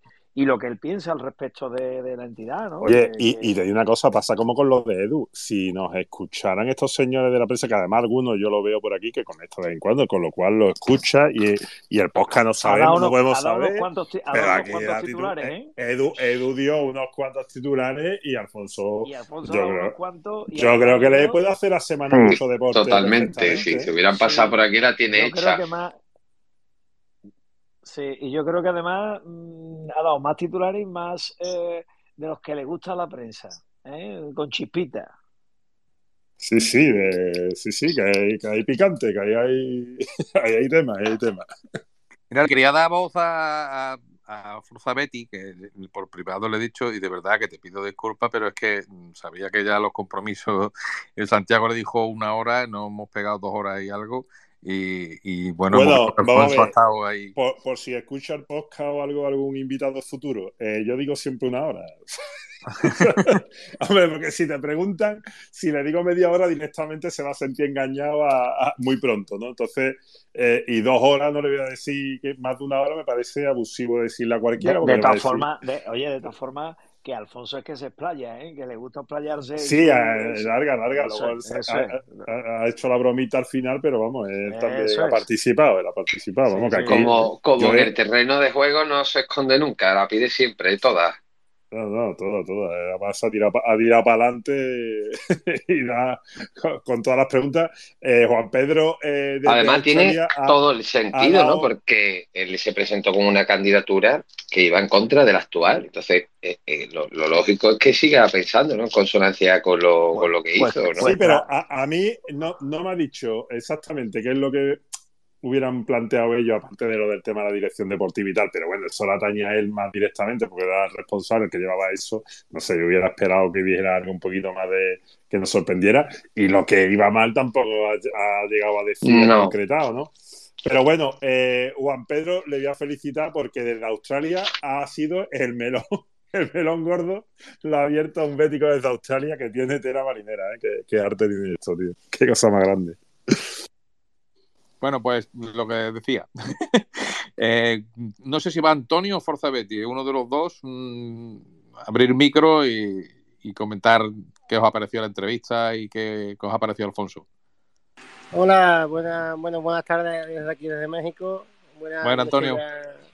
Que es la segunda vez que me quedo sin poder hablar con un futbolista del Betis. Te pido disculpas, de verdad. no pasa eh, nada, no te preocupes. De verdad que hem- hemos metido a muchísima gente y, y ya cuando habéis llegado Forza Betty tú ya es que ya era no, es, verdad que yo lo he visto tarde porque estaba haciendo unas cosas aquí, de- como te digo, aquí, aquí son las 2 Sí, de la tarde ahora.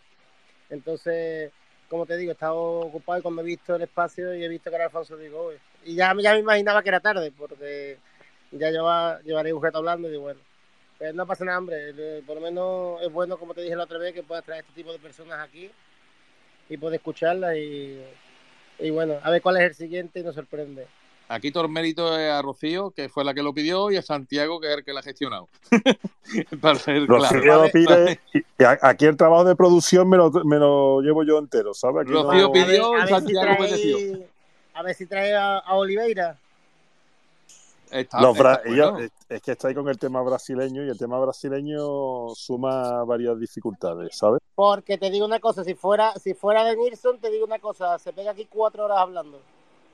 No, de Nilsson tenemos que hacer una maratón de espacio. Sí, sí, total. eso ya te- sí, porque él, él se explaya también, le gusta y, y además de Nilsson creo que tiene unas cuantas historias Sí, no, buenas ese, sí- que que tiene historia. Ese sí que Pero tiene digo, historia que para una- contar. unas cuantas historias buenas que contar. Por eso te digo que. Pues nada, Antonio, de verdad un placer tenerte por aquí de nuevo. Muchas gracias, hombre. No me cansaré de pedirte disculpas, lo siento. No te O preocupes. sea, me ha sabido mal, eh, igual que a Forza Betty se lo he dicho también por privado, me, sabe, me ha sabido mal, pero es que tenemos que cortar en algún momento porque si no nos alargaríamos y los invitados, la verdad que después, si le dices algo, más o menos, ya no hemos pasado el doble, pero, pero ya, ya veíais que, que, que él también, la mujer, y él estaba también tocando la... Y tenía que cenar y tiene una familia y tiene su... Y ya se No le agradece nada. mucho, ¿no? Que, nos haya aguantado. O sea, muchas gracias igualmente, hombre. Nada, hombre. Antonio, gracias a ti. Forza, ¿quieres hablar? Mm, No te mosques conmigo. Háblame por lo menos. Eh, buenas noches a todos los béticos y béticas del espacio. Buenas Eh, noches. a, los a los béticos de bolsillo, como sabéis, ni agua. Soy yo, trinchera. Ay, que- que te trajo. Pero, eh, trinchera, ¿por qué no Trinchera, entra? tío. Pero es Porque que... Escúchame, eh, vamos a ver, es que mm, eh, la cuenta mía, esta es de mi hermano, ¿vale? Ah, vale. Se la he pedido porque es que la cuenta mía, no sé, Santi, eh, estoy bloqueado. Está bloqueado. bloqueado, ¿no? Por mí, por no desbloqueé. esto va a ser, esto va a ser de los A bloqueos ver. masivos. No, no, a ver. No lo sé. No, No, no, pero pero que- que no tiene importancia. No, Betty No, tenía bloqueado a medio Twitter, también te digo. Trinchera, que, que trinchera, no era. este, este es Shai, que es el que bloquea a el mundo. Yo, Shai, seguro ¿tú Bueno, quieres pero- a a? Yo a Si no me importa, si a mí, si a mí no me importa. si- No, pero a mí no, sí, yo solo era. A mí sí, si tengo que echar Shai, dímelo. No, que va, Chay, no, Bueno, Chay, una un votación. Escúchame, Hacemos una Trinchera, votación, ¿verdad? Trinchera, Imita, que aquí- imita. que aquí el que paga Escucharme, yo, vaya yo. exitazo, vaya exitazo de programa. Lo digo, lo recargo con palabras en mayúsculas. Vaya exitazo trae hoy Alfonso. Sois unos auténticos cracks. Yo me hubiera gustado entrar porque, hombre, yo tengo algo, algo de más edad que él. Y a mí es que este hombre marcó en su momento, en sus dos etapas. La primera se fue, pero luego vino porque este era bético y quería estar aquí lo que hizo en el fútbol español en aquellos momentos, lo, la diferencia que él marcó con muchísimos futbolistas que había, ¿eh? No, no, no. Este era Alfonso, rey del fútbol español en aquellos momentos, y bético. Y bético además, y me hubiera gustado saludarlo y haberle dicho, bueno, lo que le estoy diciendo ahora, ¿no? Una admiración tremenda ante un futbolista que vistió la camiseta de nuestro Real Betis Balompié pero que creó una escuela aquí tremenda y un tío que se hace querer porque quiere al Betis y, y cuando nuestro club lo quieren y lo aman, yo me quito el sombrero, me tiro al suelo y, todas esas cosas. Yo lo que sí creo, bueno, ya he hablado, un he escuchado un poquito, me presentó una candidatura y tal y cual, bueno, pues no salió. Eh, yo, yo lo veo, a ver, yo siempre, yo soy de los que dicen que en mi equipo quiero a los mejores, ¿no? Eh, sería bonito, la verdad, yo no sé, aunque haya ido en otra candidatura, es que yo creo que eso no tiene que ver nada, tío. No, Eh, pero, tú- pero mira, Trinchera, yo escuché y lo que le he preguntado directamente, no, no, vamos, se lo he preguntado porque lo escuché así, de que él se habló, ¿verdad, Chai? Chai también Sí, sí, Se se habló de que podía de, venir en el equipo de planes. De que estaba en el staff de planes, de tal, y, y se, se- ha salido su nombre muy recientemente, y a, a Sí, mí un poco por, por la fuente que nos llega a vital, a mí me ha sorprendido que él lo ha dicho hubiera gustado, un no, mira, un no porque muy, no, un yo no creo muy que hubiera sido este año, yo que sé, hubiera sido porque necesitamos gente ya que, bueno, que hagan todos una piña y, porque este, es de hombre, este hombre hace piña. Y este hombre viene aquí y vendría con todas las garantías del mundo entero. Él, él, como jugador y como vergüenza torera de Bético, vendría a aportar su granito de arena. Y ahí en un vestuario hace falta un tío como él, una sabiduría que tiene. Él ha dicho que se ha preparado, que él se siente preparado para estar, para ayudar al Betis, a cualquier club, pero creo que su objetivo sería estar aquí en el Betis porque él ama al Betis. Y entonces me- a mí me hubiera encantado, porque yo siempre soy de los que digo que en mi equipo lo- que los mejores. Hoy te puedes presentar una candidatura, pero eso no significa nada que mm, cambies y te vayas a otro No, pero para trabajar. el Me encantaría, la verdad, eh, porque el nos hace mismo- falta, Él mismo Nos lo ha hace falta- reconocido a, a Trinchera que, que- que él- en la candidatura que él iba era la de Rafael Sí, sí, Sala y Pablo, no me acuerdo nunca el apellido de este hombre, eh, porque tengo un- no me acuerdo ahora el apellido, ahora lo miraré. Y total, que, que- que ellos están en el Consejo de Administración. Pero ya no, yo ya no miro el pasado, Santi, es que no quiero mirar. ¿Me comprende? Yo, mi, mi objetivo es mi futuro, nuestro futuro, como buque de Real Betis. Y entonces, yo, mm, este equipo necesita a los mejores. ¿Sabe lo que te quiero decir? Yo creo que este hombre le vendría al Betis como, mira, oye, también a mí, a mí Juanito me encanta, eh, está Arsu. Es que si nos, re- nos rodeamos de tíos que quieren demasiado como nosotros al Betis y tíos que saben, porque no es que tú quieras al Betis, no, tú tienes que demostrar tu valía en el cargo donde te vayan a poner y tu sapiencia de muchos años acumulados, tanto como futbolista como de ver, administrativamente, porque para eso se habrá preparado. Entonces yo me refiero, porque como yo- ustedes saben, soy muy optimista, quiero todavía la Champions, Muchos dicen que es una quimera, todo lo que, todo lo que tú quieras, pero yo no. Yo mientras respire, ahí estamos. Pero yo sé que Europa sí o sí, pero necesitamos los mejores para ya dar ese pasito cual- cualitativo de...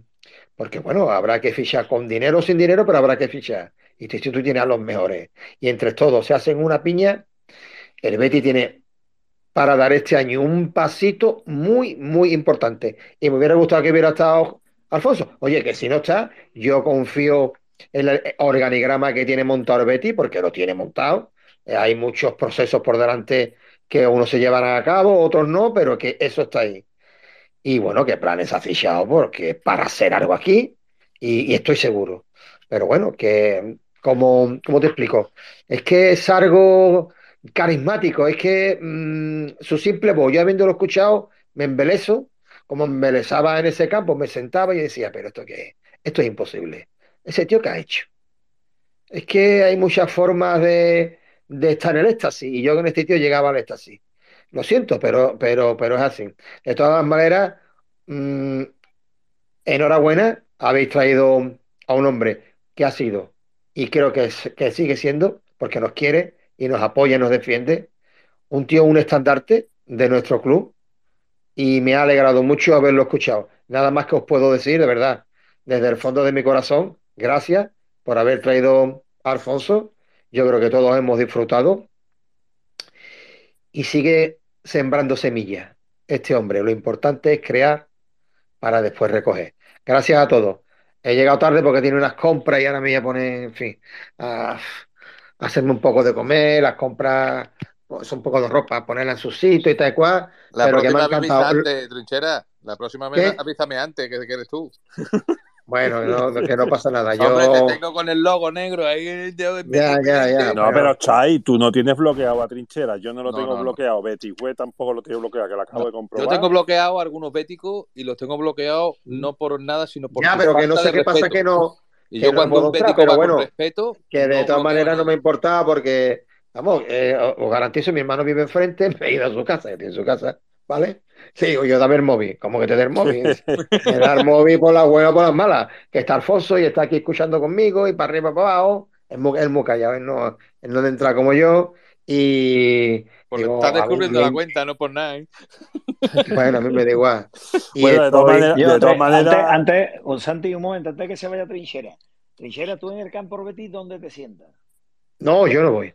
Ah, que tú no vas, no. Y yo es Yo que no te, quiero, lo no. juro, tío, te- no, no, te quiero, no te he hecho esta pregunta con ninguna mala intención, todo lo contrario. No, no, no, no, sí, no, no, mí me da igual, no, no, no. te he hecho la Yo pregunta, no, he hecho la yo pregunta, ¿tú puedo ir, mira, escúchame, No, tengo no, la gran suerte, no, no, pe- Sí, perdona que te, te sí, interrumpo un momentito, sí. yo tengo la, la- la grandísima suerte, yo vivo en Castilleja y allí tenemos una, una peña grandísima, eh, por mi carácter, por mi idiosincrasia y mis cosas, caigo bien a muchísima gente y a mí no me falta un carnet, pero la cuestión es que no voy, pero por una sencilla razón, los fines de semana, yo ya 57 tacos que tengo, un nieto, un nieto con 14 jugando al baloncesto, otro con 10 eh, afiliado ya, ya lo tenemos afiliado Andalucía, ya compite con 10 añitos, esto es maravilloso. Y tú sabes, y mi familia, mis hijas, yo no, yo estoy solo, no, no, vamos, que no convivo con nadie y bueno, No, no, pero tú sabes por qué No me dio el de eso, pero que puedo ir cuando quiera, pero No, pero si no es por eso, tú sabes por qué te lo he preguntado, porque es que detrás mía, tres o cuatro asientos detrás, se sienta Sí. uno que tres o cuatro asientos yo creo que son dos o tres, vamos, en fin, al lado, detrás mía. Y lo he mirado unas pocas veces al hombre porque es que tiene la voz clavada a ti, clavada. Y, y, y he estado dos o tres veces por decirle, Guillo, tú eres el trinchera de Twitter, te lo juro, ¿eh? no, no. Te lo juro, Guillo. Y, digo, No, no. coño, le voy a preguntar, le voy a preguntar ahora, Para el año que viene, si Dios quiere, para el año que viene, si Dios quiere, si el 2 de tengo mayo, implantamiento, si lo tengo implantamiento, ¿vale? Al chiquitín, que se empezó a llevar desde chico, pero del padre, y bueno, por circunstancias de las cosas, no económicamente el otro mundo está bien. Eh, entonces, pues yo prefería de pagarle, hombre, porque yo sé que lo disfruta más a, mi yerno, a mi yerno que yo. Y, pero este año ya tengo, tengo en proyecto, ¿vale? Y quiero ir al campo e informarme bien para el tema de, mi pequeñín, porque lo quiero llevar como mi abuelo que me llevaba a mí. Al grande es imposible, al grande es imposible porque está muy bien, está muy bien jugando al baloncesto, se lo está tomando muy en serio. Ahora está en Gine, que ti- tienen allí unos entrenadores muy buenos. Y bueno, que le den algo al niño. Eso no significa que, que vaya a ser un crack, ni mucho menos ni nada. Pero bueno, entonces pues me voy a dedicar chiquitín, voy a disfrutar con él, llevarlo para allá y con mi yerno. Y este año, pues sí, vayamos donde vayamos, ¿eh? Que me dé igual donde vaya, habrá que sacárselo. Y nada, eh, lo que lo vuelvo a decir, ha sido un placer, porque eso de escuchar a Alfonso se aprende, se aprende, y que es un tío que está abierto a toda postura, que es lo fundamental que tenemos que hacer el beticismo, aunar y no desunir. Señores, la única manera que tenemos de enfrentarnos a todo lo establecido por el fútbol español es Estados Unidos. Si no estamos unidos no vamos a ningún lado, ¿eh? Pero yo confío que el beticismo, el beticismo, la inmensa mayoría tiene un pensamiento y bueno, tiene una autocrítica también, porque todos tenemos una autocrítica, pero que estamos unidos y cada día es más. Y esta gente nos están dando muchas alegrías y yo sé que lo van a intentar por todos los medios seguir, seguir est- esta dinámica de intentar fortalecer el, el equipo poco a poco, eh, nuevas estructuras. Eh, cuando me hablo de estructura, es estructura interna, a nivel administrativo, a nivel de ladrillo, etcétera, etcétera, etcétera. Pero yo quiero, la verdad, eh, mi crítica eh, tiene que ser positiva de que lo sigan haciendo como estos tres últimos años, poniéndose las pilas y remangándose y tirándose al fango, porque no hay otra. Y ya está, no voy a ser más, no quiero acaparar tanto tiempo. Pues muy bien, Venga, Ha sido, trinchera, un abrazo. ha sido un placer, como siempre, pues, con todos, ¿eh? Con todos. No voy a nombrar ninguno en especial, con todos lo paso muy bien y lo más importante para mí, yo sigo aprendiendo. Gracias a todos. Gracias a ti, Una- Trinchera, Un buenas abrazo, noches. un abrazo, trinchera. Mira, está Eh, Rocío con la mano levantada, que, que sí, se cayó Michi en el un rato. espacio. Y Michi también, entraron, se, bajaron y, y luego ya no pudieron subir. Claro que van andando por el acerado y van Ah, mira, y Paco, y Paco Cordero, que lo veo aquí abajo con la mano Sí, también. entrado Paco ahora. ¿Con qué vamos, Rocío? Buena. ¿Aporta algo? Sí, no, ¿Qué va a hombre. aportar otro nombre para que traiga me, Santiago? sí, y me salí antes Mira, porque Rocío, no me lo ponga difícil, ¿eh? Que este, no, este, este ha sido difícil, ¿eh? Este no era fácil. bueno, pero vamos a ver, escúchame. ¿Tú sabes lo que tú has formado aquí esta noche? Mm, yo te, La ha eh, montado eh, Alfonso, ¿eh? Yo, yo, sí, yo sí, no sí, estaba ya, por bueno, aquí. pero bueno, pero vamos a ver, había que traerlo, ¿no? Y había que hacer las gestiones para que estuviese aquí, ¿no? Pero que, como bien estabais diciendo, eh, yo estoy esperando ya los tuits de, tú sabes, el que se le murió el pajarito y la camarilla de, de los bombazos de que Alfonso ha dicho. Hombre, yo lo he dicho, yo he dicho que ha dejado mm, unos cuantos titulares. Que sí, que Pues, da, oye, pues es complicado, ¿eh? Porque. A si lo dicen, si lo dicen, van a reconocer que están escuchando aquí al de los calcetines. Sí, Y si no lo dicen, Y, y, si no lo dicen, pues. Sí, es verdad, claro, que yo tú, es verdad, Santi, que tú eres, de los, tú eres de los calcetines. Claro, tío. Yo Sí, soy el ¿verdad, de- a mí me hace referencia así siempre Soslayo. Yo soy el de los el que regala los calcetines. Pues claro, ahora va, ¿qué va así? ¿Van a hablar del que regala los calcetines? Lo que ha dicho el tío en el espacio del que habla los calcetines. Yo qué sé, tío. Yo me o sea, lo tiene humillado, complicado, ¿eh? La, la situación es complicada, ¿eh? Yo me siento humillado porque a mí nunca me nombran, tío. De verdad. Sí, te adelanto ya el movimiento. O, no te- o lo sabes ya, tú lo sabes ya, ¿no? ¿Cómo se, cómo se procede en esto?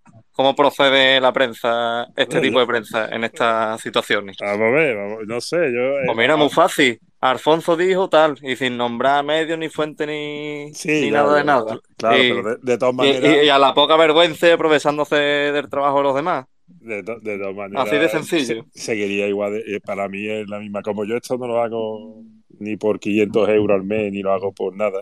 Yo, para mí, esto es mi. Esto es aquí un rato con ustedes, bueno. O sea, que me diga igual. Que me mencionen o no me diga igual. La satisfacción de que lo, de que lo hayan escuchado es la misma, Piti. El, la, coña. La a coña, la, coña, la, la coña mía es la misma, con lo cual a mí me da exactamente igual. Iba a poner una fotito antes, que ahora que estamos hablando aquí de coña y tal, que me pasó Mariano de una comida que hicimos con Alfonso. No sé si Jesús estaba en esa comida. El caso es que estaba yo con mi amigo Antonio Roales y hay una foto muy buena, digo, iba a poner yo eh, en la previa, pero luego no me ha dado tiempo a compartirla, de Béticos con arte, y lo voy a poner aquí después. ¿Dónde, Y ¿Dónde fue eso, Santi? Eso, yo creo que eso fue en la raza, o en la raza, no, serían los monos a lo mejor.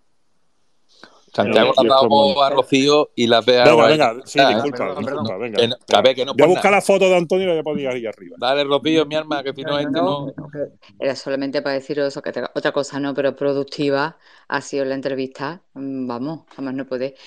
Aparte, creo que ha sido coherente, ¿no? Porque si tú, eh, hombre, en su momento, pues es que todo el mundo lo sabe, que Alfonso Viva es la candidatura contraria a los que hoy dirigen al club, pues es que hay que ser coherente, ¿no? Y, y- bueno, hay algunas cositas que yo sinceramente, bueno, pues a lo mejor me, me- me- se, se lo hubiera ahorrado, pues tampoco hubiera pasado nada, ¿no? Porque si a lo mejor esto de mm, cosas malas que algún día se sabrán, bueno, eso, bueno, pero bueno, Bueno, pero eh, eso son opiniones y, y es como yo le he dicho, son respetables su opinión y creo que... Pe- Pero vamos, que a mí me da igual. Yo mm, también me chocó un poquito cuando él fue en la, candid- la otra candidatura, pero eso no quita ni un ápice, pero ni un ápice de lo que yo pueda eh, sentir como aficionada hacia la figura de Alfonso Pérez Muñoz. Es que, como estaban diciendo por ahí antes, es que yo no he visto ningún futbolista mejor, más completo. Es que mm, no sé, yo creo que su, primera época en el Betis fue muchísimo mejor que la segunda. La segunda ya, bueno, pues era, fue otra cosa. Pero el momento que llegó ese muchacho al Betis es que fue una revolución y, que sí que hay- había futbolistas muy buenos, por supuesto, ¿no? Porque pues, hemos tenido la suerte de verlo. Todos sabemos sus nombres, pero es que Alfonsito, es que eh, lo que estaba hablando antes del partido del Málaga, el gol ese, es que no es que metiese el gol, es que Alfonso ganó el, el partido él solo. Es que Alfonso ganó ese partido después de haber estado lesionado no sé cuánto tiempo y salir de suplente.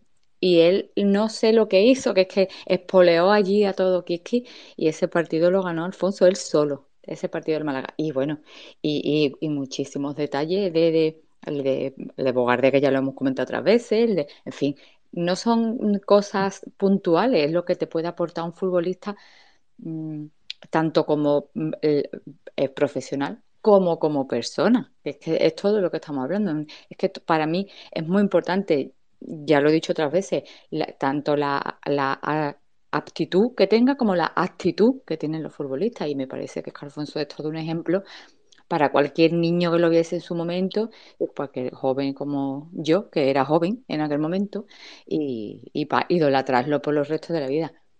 La verdad, yo mm, si quiere me voy a ir pensando a Santiago que me va a mandar la porra, pero bueno, Tú mm, vas pensando, yo ve pensando otro, Rocío. Ya, ya.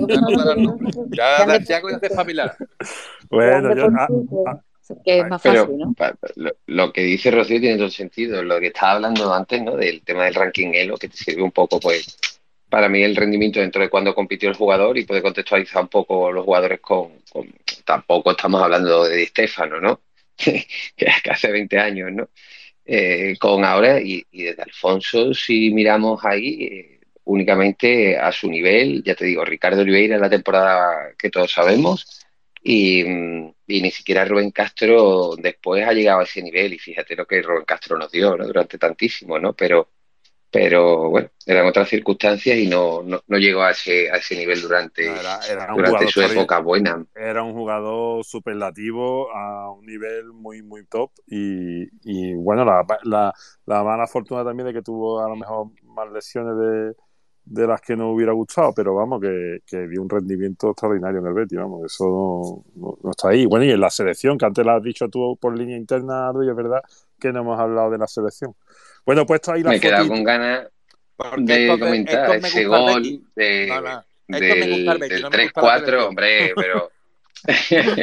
Sí, hombre, Hombre, pero también fue un momento bonito, histórico, ese 3-4 contra Yugoslavia que, que, que remontamos, estábamos eliminados España Mira, y, y nos da la Aldo, clasificación que, Alfonso, ¿no? ahora que estás hablando tú, mira, voy a, voy a decir, eh, Celine nos ha enviado, que me- y lo he puesto arriba, ¿vale? Y yo creo que como francesa, pues es una que nos lo envíen desde allí, pues ya la, típica foto esta que ha salido de Aguar con el presidente del Olympique de Lyon dándose la mano, y nos dice Celine, que lo he puesto arriba, que, que esa foto publicada de Aguar eh, no tiene nada que ver ni con el Betis ni con nada, sino que se trata solamente de la despedida del presidente del Olympique de Lyon, ¿vale? Como que se está despidiendo de. Eh, le doy las gracias a desde aquí que nos informe porque ha sido, digamos, ha habido bastante gente por Twitter que, que no, sabía a qué se refería col- colgando esa foto, dándose la mano con el presidente del Olympique, si era una renovación, si es que ya había firmado por otro equipo. Entonces, bueno, mm, se parece ser que lo único que pone es que se despide del Olympique de Lyon, eso quiere decir que su futuro lo tendrá ya más que decidido y en breve sabremos. Pero más que nada era eso, que muchos estaban ahí dudando que esta foto qué es lo que es y Celine desde Francia al enviárnoslo, pues lo he querido poner arriba para, para quitar dudas. Bueno, Eh, explotando globos, explotando globos. Hombre, claro, más que Celine, nada para que desde- no se- no Como se- te hemos enviado especial en Australia, en Francia, esto es increíble, tío. Qué, qué, Chile, qué poderío. México, en no, no. Chile, qué, qué, qué arte. Somos Oye, que he puesto ahí la foto de mi amigo Antonio Roales con, con Alfonso Pérez. Yo creo que eso es los monos. Eh, mira, a lo mejor está Ricardo por aquí también con la mano levantada, que a lo mejor Ricardo también estaba, estaba por ahí. Por lo mismo ha Eso entrado es- por eso eso, es- porque eso es me, ha pedido la, me ha la vez Ricardo y lo mismo entraba por eso, por lo que tú has comentado de... Santi, Venga, eso dale. Es, eso es en los, manos, en los monos, ¿eh? Sí, sí. Hombre, Exactamente. yo estoy ya mayor, pero hay Niti, cosas que ¿qué, nos querías decir? El que ya has hablado, pues, más que nada para terminar después ya con Paco y con Ricardo. Pues bueno, que me quedo un poco con la sensación de mm, que tiene él tal vez, tal vez de, que le haya faltado un poco de reconocimiento después de su carrera deportiva por parte del club y haber podido formar parte de alguna de las directivas que han pasado. También han sido años muy convulsos, donde estaba Lopera y estaba claro que Lopera lo, lo abarcaba todo. El concurso de acreedores y luego, pues bueno, la, la directiva actual. Y, y lo mismo, pues bueno, ha habido jugadores también ahí involucrados durante este tiempo, de jugadores a la parcela deportiva y, y algunas otras parcelas que no dieron un buen resultado. Y no sé, espero que el día de mañana, pues, tanto él como otros, pues, pues a ver si pudieran entrar en el club y si verdaderamente están capacitados y, y se ven con ganas y, y que puedan aportar en positivo. Estilo Alfonso, Edu o algún que otro más por ahí. Y ya está, que muchas gracias por la entrevista y por la oportunidad que nos habéis dado de hablar con Alfonso y que tengáis buenas noches.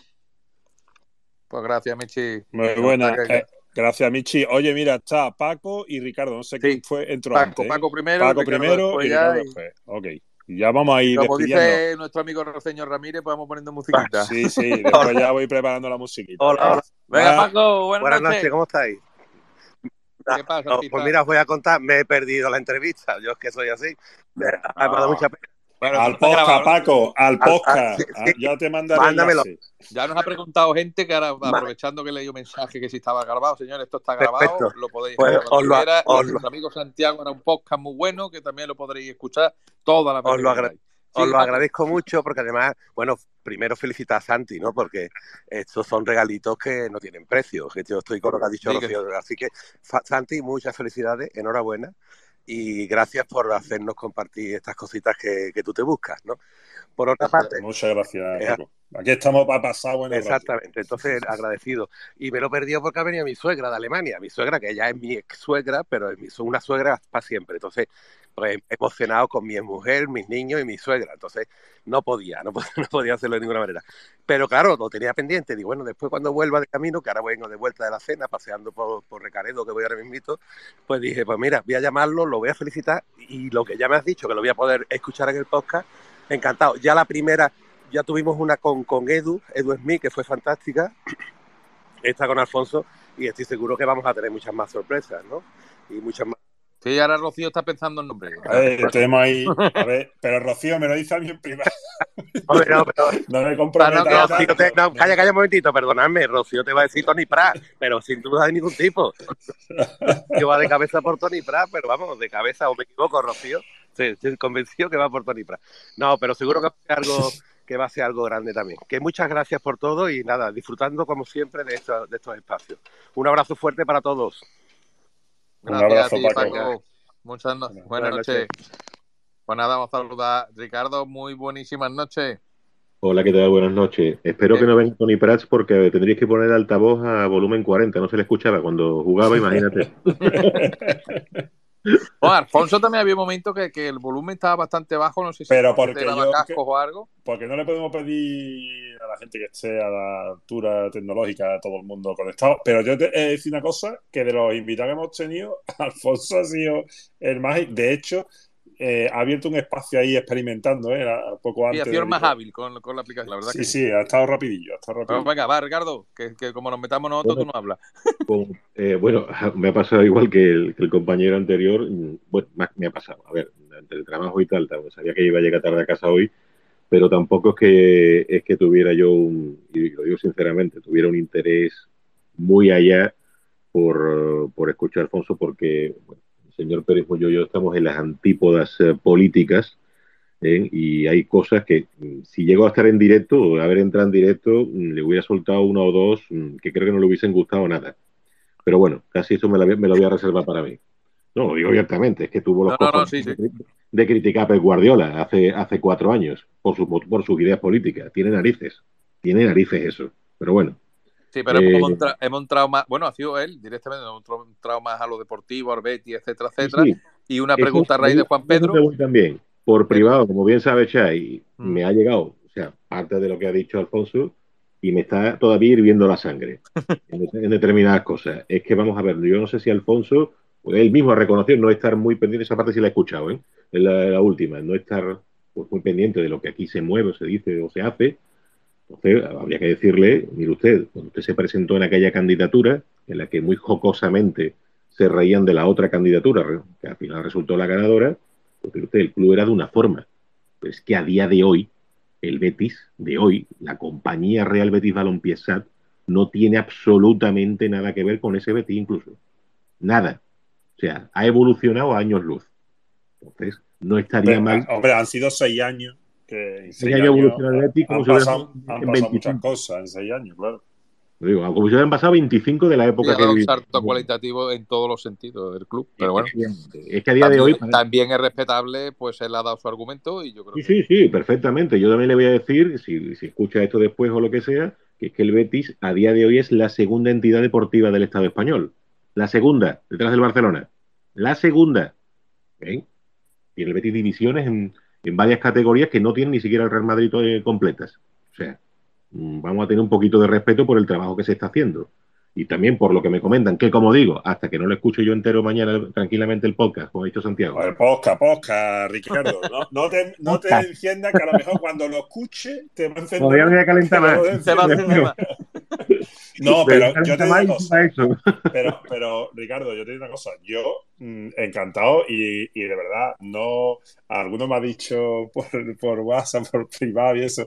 Eh, mucho a acuáticos. Vamos a ver. Primero que yo, aquí, eh, esto es dar una plataforma, una conversación entre béticos y yo no tengo que mm, mm, contrapreguntar a nadie. A Ni, yo, ni, re- ni rebatir, ¿no? ni rebatir. Yo, la gente, la gente aquí, la, a- yo invito precisamente para que den su. Y, yo sí, sí, sí, agradezco, fantástico, Santiago.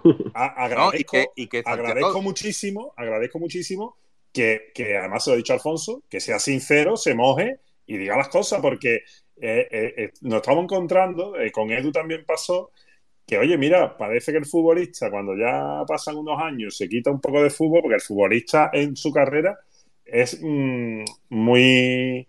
eh, no se moja, ¿no? No se moja. Eh, esa palabra. y sí, es así, ¿no? Y, y- y luego, pues, oye, pues mira, luego ya cada uno pues está diciendo, a mí yo puedo tener una, una tengo mi opinión personal que la desarrollaré en siguientes espacios, no me parece adecuado desarrollarla en este, porque hemos tenido un invitado, ha hablado y no me parece ahora tan. Yo tengo mi opinión de lo que ha dicho Alfonso.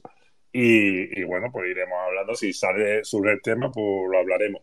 Pero, pero bueno, que cada que me gusta que se mojen, ¿sabes? Que digan tal, oye, mira, y ahora que Y cada que, uno le parecerá Santiago, bien a uno, a otro le parecerá más y a otro regular. Santiago, me parece fundamental que se mojen porque si había dudas ya están despejadas todas. Exacto, exacto, exacto. Eh, eh, Eso mira, que no, no, este tío no es así, no es así. No, pues mira, dudas despejadas. Entonces, bueno, os digo, yo escucharé mañana el podcast, lo escucharé tranquilamente y bueno, hombre, porque no quiero eh, hacer, hacer- emitir una opinión, decir que, o alguno ya comenta con alguno en privado, digo, coño, por lo que me estáis contando parece que el hombre quisiera un carguito, le gustaría tener un carguito en este club. Pero, eh, macho, no todo, puede, no todo puede ser en esta vida. ¿eh? Ha sido un grandísimo futbolista, de eso no cabe duda absolutamente a nadie, pero las cosas son como son, no como nos gustaría que fueran, son como son. Y digo, mm, no estaría mal también decir, oye, pues mira, hay un buen trabajo, eh, tres, casi estamos cerca de hacer la tercera campaña seguida en Europa, que eso con él jamás pasó también. ¿eh? Y, pero, bueno, y ya luego entraremos en detalles de, como digo, cuando me haga todo el No, podcast pero, completo. pero mira, que él mismo ha dicho, como dijo Emilio Soto, ¿eh? en eso lo ha dicho muy parecido. eh, oye, mira, yo estaba en una candida- candidatura que ahora mismo está en el Consejo de Administración. Oye, y ellos tendrán una opinión. No son, no son de- del núcleo directivo del Betis, pero están en el Consejo de Administración y, será, y son partícipes del gobierno del Betis también. Y sabrán Ujú. cosas y estarán unas de acuerdo, otras no. Pero bueno, que ahí están, que están, que están participando, me refiero. Mira, yo quería, yo quisiera decir una cosa, Santiago, y lo digo yo creo que en nombre de todos, eh, que más que nada que lo entiendan. Yo incluso le- creo que lo había escuchado, le he dicho que me gustaría encontrármelo en persona, porque tenemos, como ha dicho Ricardo, puntos de vista totalmente distintos en muchos aspectos, y me gustaría encontrármelo en persona, porque claro, nosotros abrimos un espacio mm, para, digamos, dar a, escuchar a- a- al, al bético de futbolista, al exjugador, eh, lo que vivió en el club, etc. No somos un periódico, ni vamos a sacar eh, exclusivas, ni vamos a. Ni falta que hace, las sacan ellos solos. No, no, ni vamos a entrar en discusión con los invitados, ¿me entiendes? Porque claro, te dificultaría también a la hora después de invitar a otros, ¿no? Somos un espacio para, bueno, para mm, distendir entre béticos y poder hablar. Entonces, eh, yo he respetado mucho su opinión, porque es su opinión y para mí cualquier opinión es respetable siempre que la diga con educación, ¿vale? Soy como Ricardo, discrepo en muchas cosas o, tenemos otro punto de vista distinto, Alfonso y yo, y, me encantaría poderme sentar un día con él, para mí sería un grandísimo orgullo y hablar de fútbol sus pensamientos y yo los míos, pero creo que dentro de un espacio de, Twitter y de como estamos como nosotros normalmente lo hacemos, creo que él, él ha dicho lo que ha querido, se le ha dejado decir, es decir, mm, hay preguntas que él que teníamos preparadas, Santiago lo sabe, lo sabe Jesús, lo sabe, lo sabemos todos, tenemos preguntas y no ha hecho falta preguntárselas porque La- él la ha solo re- las ha respondido La ha respondido él solo, sí, sí, sin tener que nosotros decirle nada y entonces pues bueno pues agradece esa Lo único lo lo de Planet, de todo lo que ha desarrollado a- a- a- de la de actualmente como Berbetti, de su candidatura con Rafael Sala y tal, lo único que se, que- se ha quedado de todo lo que hemos estado hablando estos días ha sido lo de lo de Ramón Planes, que nosotros teníamos una información que decía que, que eh, podía ser que Alfonso estuviera en el staff de Ramón Planes o que se había barajado su nombre y tal, y él no- no lo ha negado rotundamente. ¿eh? O sea, pero Sí, sí, no, y además que la ha negado rotundamente. Que ha Sí, dicho sí. que no, que en ningún momento A mí me ha sorprendido cuando le he preguntado, bueno, él le hablaba de, de- de la cantera, etcétera, etcétera, y le he preguntado por la ciudad deportiva. Ha obviado un poco la pregunta, la ha toreado un poquito así, se ha ido por la rama, por decirlo, porque yo creo que es un proyecto que hasta directiva nadie, Sí, pero, nadie pero ahí, le puede decir nada. Shai, Pero bueno. pero ahí, ahí, por ejemplo, ah, sí ha denotado que estaba poco enterado, ¿no? Porque la cantera del Betis ahora mismo en esta, en estos últimos años, en estos últimos años, eh, ha cogido una dimensión que no hemos tenido nunca. Y eso es incuestionable. Solo hay que ver, eh, bueno, eh, todos los, los equipos eh, de cantera cómo están y cómo están evolucionando. Bueno, tenemos al reciente División de Honor que ha quedado campeón por segundo año consecutivo, cuando antes pasaban años y bueno, yo creo que campeón ha sido dos veces en la historia. Pues nada, en los dos últimos años hemos sido campeones. El Betis Deportivo, bueno, está en segunda ref, pero bueno, ha, ha manejado más o menos bien la situación en la, en la categoría. Pero un equipo, un equipo de, de juvenil prácticamente, De ¿eh? el Betis Deportivo. Somos la cantera con más jugadores convocados en la última En la convocatoria última, internacional. eh, eso es, que hemos llegado a que Aldo, impresionante. 17 o 19 eran, ¿no, Aldo? Pero es que ahora mismo es exagerado la cantidad de Sí, talento que hay en por, la cantera del por eso, Betis. por O eso sea, digo, por eso digo que ahí sí que, o sea, ahí sí que se le ha que notado en cuanto a la sí. cantera que no está muy entera. Bueno, y la dimensión de la ciudad deportiva es evidente A mí lo que es me ha dejado. cualquiera, Aldo, Sí. perdón un segundo, es evidente que, que, que mejorar lo del Opera era muy sencillo, está claro, pero bueno, la dimensión que tiene la ciudad deportiva que se está ejecutando aquí cerca de mi casa, mm, yo que la prácticamente la paso todos los días por ahí porque paso, tengo- me coge de paso, eso es una barbaridad, eso es una maravilla. Evidentemente él ha dicho que todo esto eh, tiene también un, tiene que tener un respaldo económico y un control económico, que eso estamos aquí hartos de decirlo, todos. Aquí estamos todos de acuerdo. Aquí no te puedes endeu- endeudar de una manera eh, loca y haciendo, bueno, aquí la- la- la- las inversiones hay que hacerlas con, con una, con un asentamiento económico eh, que el Betis en las últimas, la última junta de accionistas la situación económica no era muy bollante. Esperemos a ver, parece ser que este año vamos a volver a entrar en la senda de los beneficios y bueno, y a ver el, el- cómo se presenta el aspecto económico de aquí a, a dentro de poco. Pero bueno, eh, Jesús, tú no has entendido más o menos como entendido yo de que como que la ciudad deportiva, bueno, que el, el- vamos a decir el fondo CVC, ¿vale? Lo que sí, firmaron todos, que sí, es con lo que se ha pagado prácticamente la ciudad deportiva también, esto se ha dicho, ¿vale? Porque era para infraestructura y cosas de estas. Eh, mm, y él ha dicho eso de hipotecar el club durante no sé cuántos años, que si no funciona, después se va a quedar la deuda. Mm, Lo he visto como, como si el Betis fuera el único club que se ha cogido a firmar el CVC cuando fueron No, todos pero los yo, clubes de la pero liga. yo creo Entonces, que, yo creo ahí me que, perdí un poco porque yo, no, que yo sepa, el Betis no activa ninguna palanca más a largo pero, plazo. Pero yo creo que él, que él eso no lo, no lo controla. O sea, él, él sinceramente no lo ha, no lo ha controlado. Eh, eh, en La definitiva, ciudad deportiva, que yo sepa, era una ayuda europea y va subvencionado a, Eso iba a decir subvencionado casi en su. El, totalidad. el, Sai. el CVC se va a Contaba utilizar para el para estadio. La finalización del estadio, para el estadio, para para el el estadio, estadio. va, sí. Efectivamente, No la sé, yo ciudad sabía que iba uno para un lado y otro para otro, La, pero la, la, la ciudad deportiva para un crédito blando en el eh, que hay que pagarlo, lógicamente, pero es un crédito eh, del fondos europeos y, y, bueno, que se paga a largo plazo, pero bueno, estamos hablando de que, de que habrá que amortizar una media de 3 millones de euros todos los años, que hay que amortizarlo y que hay que pagarlo.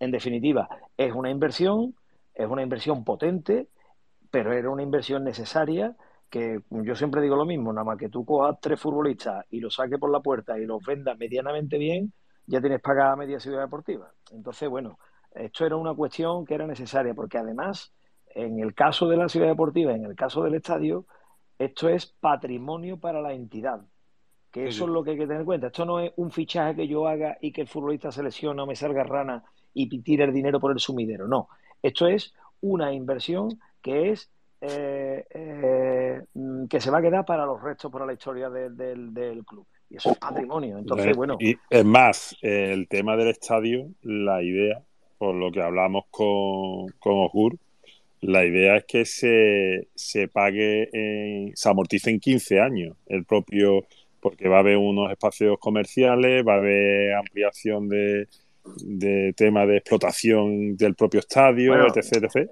Cuando Está presente claro, todo está- eso, yo creo que se. Está cuando se claro, nombre. Chai y Santi, que, que, bueno, Ricardo, lo que estamos hablando, y Aldo, que, que, que aquí hay una preocupación con el aspecto económico, como no podía ser de otra manera. Ya lo comentamos nosotros el- en- con respecto al, a la Junta de Accionistas del año pasado, que en la que las cuentas eran, eh, no eran muy bollantes mm, y que había que cambiar el modelo. Y el modelo, la- el, el presupuesto que se ha presentado de cara a la 20, a la, a la 22-23 eh, y, a la, y la que se va a presentar a la, 20 eh, la 23-24 no va a llegar eh, ninguna venta de activos ni va a llevar ninguno, ningún ingreso extraordinario. O sea, estamos hablando de que se va a sustentar solo exclusivamente con los ingresos ordinarios, que son los que quieren aumentar por el hecho de- de la terminación del estadio, porque ahí hay un gran nicho de, de mercado para poder aumentar los ingresos ordinarios. En definitiva, eh, lo, lo de la política de los clubes de eh, subsistir con plusvalía y con continuamente con em, eh, estar clasificado para competiciones europeas, eso es vivir en el filo de la navaja. ¿eh? Entonces, el Betty creo que se ha dado cuenta. Por- porque eso va a fallar, porque es que este año nos vamos a clasificar a Europa, de, pero fíjate tú las fatiguitas y bueno, y Por va a caer, no, y, y y no todos los, eh, es que no, es que al final todos los equipos, si crean Santi, su estructura económica Claro, eh, en base a conseguir una clasificación europea, pues hay 14 equipos que se van a quedar fuera y sobre siempre. todo- y No, que después, todo- baja, después pasa lo que pasa, se clasifican y el año siguiente bajan a segunda. No, y sobre todo otra cosa también muy importante, el, el aspecto también muy, muy relevante que era la, las plusvalías, que el Betis hace dos años presupuestó que iba a tener una plusvalía por valor de 30 millones de euros, está visto y comprobado que lo- los dineros se mueven en la Premier. Aquí a nivel, digamos, español y de esta zona, eh, cuesta trabajo de, de vender futbolistas. Conclusión de todo esto. Si tú vendes a un futbolista, pegas un pelotazo y te tienes, bueno, pues a partir de ahí el año que viene, con ese dinero, amortiza eh, deuda y, y el, y el resto lo utilizas para, para, para gastos, digamos, extraordinarios, como pueden ser fichajes, como pueden, pero el sustento fundamental de una entidad como es el Real Betis Balompié tiene que ser los presupuestos fundamentados en los ingresos ordinarios. Todo lo extraordinario hay que dejarlo aparte. Y creo que el Betis ha entendido eso y el modelo lo están cambiando. Vamos a ver a partir de ahora, porque evidentemente tenemos una remora, a partir de ahora en los consiguientes juntas de accionistas y eh, eh, digamos el, el- la reorganización económica que se ha hecho, eh, cómo queda la situación económica del Betis, veremos a ver si es positivo o no es positivo. Tenemos que estar lógicamente alerta y tenemos que estar pendientes del asunto, no puede ser de otra manera, ¿no? Hombre, No, que eh, estar del Ramón. Ramón Alarcón adelantó que la cosa pintaba bien. Vamos a ver si, si eso es así. Eh, bueno, señores, eh, hay manitas, no hay nada ya. ya Nada, estamos Santiago, ve tirando. preparando la musiquita Dejémoslo, ya. que yo me tengo que poner también con el rollo del podcast. Hay un montón de temas y que me gustaría hablar, pero bueno, como aquí ya te digo que lo tocaremos en otros espacios que ya abre el amigo David, abre la peña. Eh, bueno, que no hemos no han metido la cuñita de la peña. La Peña, no hemos hablado hoy de la Peña Twitter Betty, señores, que estamos por aquí, que dentro de poquito, poquito, poquito, poquito vamos a empezar ya a dar noticias. Nuestro amigo David hoy no ha podido estar por Está un poquillo, está para sushi, está regular. Y sí, por eso digo que, que de, que aquí le mando un abrazo. También me ha dado cosas de, de Manu, se ha, se ha caído del espacio y no ha podido mm, también él, mm, decir su, su parte. Y, y nada, darle las gracias a todos los oyentes, darle las gracias a todos los hablantes, eh, darte las gracias a ti, Santiago, por, por esto. Y nada, es lo que ha dicho Santiago. Iremos abriendo espacios durante la semanita, si no en la Peña Bética, será David o será Casi o será cualquiera de los, de los béticos. Y nada, que es un verdadero placer eh, haber estado con vosotros estas tres horas. Juan Pedro desde Australia nos quiere decir algo antes de que nos despidamos. Dime, Juan Pedro. Nada, hombre, porque lo que quería decir es que, que muchísimas, muchísimas gracias por, por hacer estos espacios y, y traer a, gente como, como Alfonso y como otros jugadores, como cuando trajiste a Edu, que a mí me, me traí el Betis hasta el otro lado del mundo y mm, vamos, no, no podría nunca agradeceros bastante todo lo que me hacéis sentir tan cerca el Betis. Eh, solo eso, que muchísimas gracias y que gracias por a todos los que habéis hecho posible esto. Mira, porque una frase Gracias a ti, Juan mítica, Pedro. Que a mí Santiago, me- una a frase mí- muy a mí mítica. Me, me ponen muy arriba eso de tener un- ahí a alguien participando desde Australia. Eso me Santiago parece- me va a dar la razón en esta frase, una frase muy típica, que es, eh, Juan Pedro, contigo empezó todo, porque con tu pregunta fue cuando Alfonso pues, se, se explayó un poco. ¿no? Entonces, La, que- la que has Juan Pedro. Vamos, a- vamos a dejarlo que contigo empezó todo y bueno, Pedro, yo quiero agradecer. hice, la pregunta, siempre- pero él se, él se explayó bien. ¿eh? Sí, sí, no, porque Juan Pedro tampoco iba como mala. No, no, no iba, pero bueno, también, los dedos, eh, Juan Pedro, ¿eh? Juan Pedro. también quiero decir, por si Alfonso lo escucha, que le agradezco la gran sinceridad que ha tenido eh, Alfonso, porque Por supuesto que sí. sinceramente supuesto. hay que vestirse por los pies para ponerte delante de tantos béticos y dar tu opinión sabiendo que hay muchísima gente que opina muy distinto a ti o, de otra forma, pero él lo ha dicho con todo su, su respeto, lo ha dicho como, como, como a él le ha salido y como él piensa, y creo que es digno de alabar también eso, igual que como cuando futbolista no, no- nos dio tantas tardes y noches de, de- de alegría, yo creo que también hay que respetarle su opinión de, de lo que él piensa y de lo que él, digamos, ve, ve el club de- de- desde su prisma, ¿no? Yo creo que también Y además, una cosa muy importante, Shai, que hay que decirle a Juan Pedro, que todos somos de canguro verde. Sí, sí, sí, yo del rojo nada, no soy ni... Ya, ya me quitaste del Ferrari, con que Claro, si a no hay, Martín. que verde no hay, que están los rojos, que son los malos, y luego están los otros, que había unos grises, decía Juan. Grises, Eh, que, eh, usted Juan no había Pedro, quedado con la compra Que de no, que yo de Pedro Aston Martin, Canguro. que, que un canguro verde que va corriendo por las pistas. Juan Ah, Pedro, canguro verde. Gris verdoso, gris verdoso. Eso sí es verdad, son un poco ver- verdositos. Eh. Ve, ya al Venga, final se va viniendo para el terreno, ya va viniendo al verde. Bueno, Juan. Pedro, estuve preparando ahí una cama mueble del Ikea o algo porque Alfonso y yo y tal estamos dispuestos a ir a hacer no. Yo, Santi, no eres antiguo, una Aquí- cama mueble, una cama mueble. Aquí Con la figurita de la Virgen con el pañito de punto. Aquí Y el tenéis vuestra y el casa, niño Jesús, aquí tenéis vuestra casa para cuando queráis. No me lo digas dos veces, Juan Pedro, que mi mujer está deseando ir a Australia. Cállate. No, Os voy a poner la musiquita. Verás. En, en Gold Coast estoy, así que... Gold Coast, pues venga, me lo apunto. Ya no te preocupes que te mando por privado. Mira, Shai, tu, mujer, eh, tu mujer está loca por ir a Australia y yo por ir a los palacios. Pero eh, espero que en Australia no haya primar. Yo lo pido, lo pido por favor, que no haya primar, que si no vengo cargado. Nada, señores, muy buenas noches, que viva Real Betis Balompié y un abrazo muy grande y un beso muy grande a todos. Un abrazo a todos. Un abrazo, oye. señores. Con la musiquita de Antonio Roales que está aquí arriba, la foto con Alfonso Sí, y señor, don nuestro gran Antonio. Nuestro gran Antonio. Que echamos de menos, Antonio. ni la Champions ni la Liga, que se va a ver mi blanca, solo un grito en mi garganta. Betis campeón.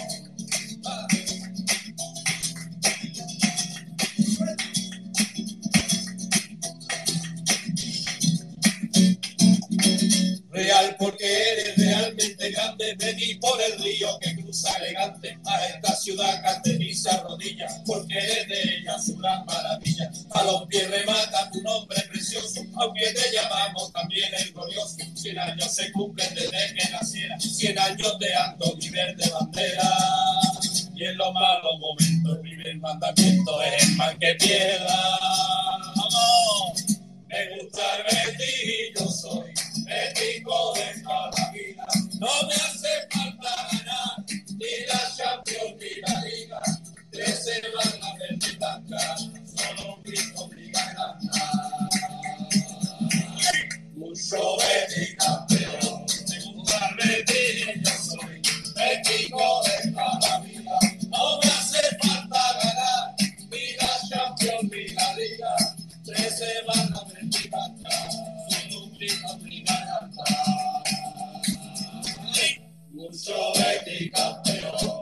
Oh,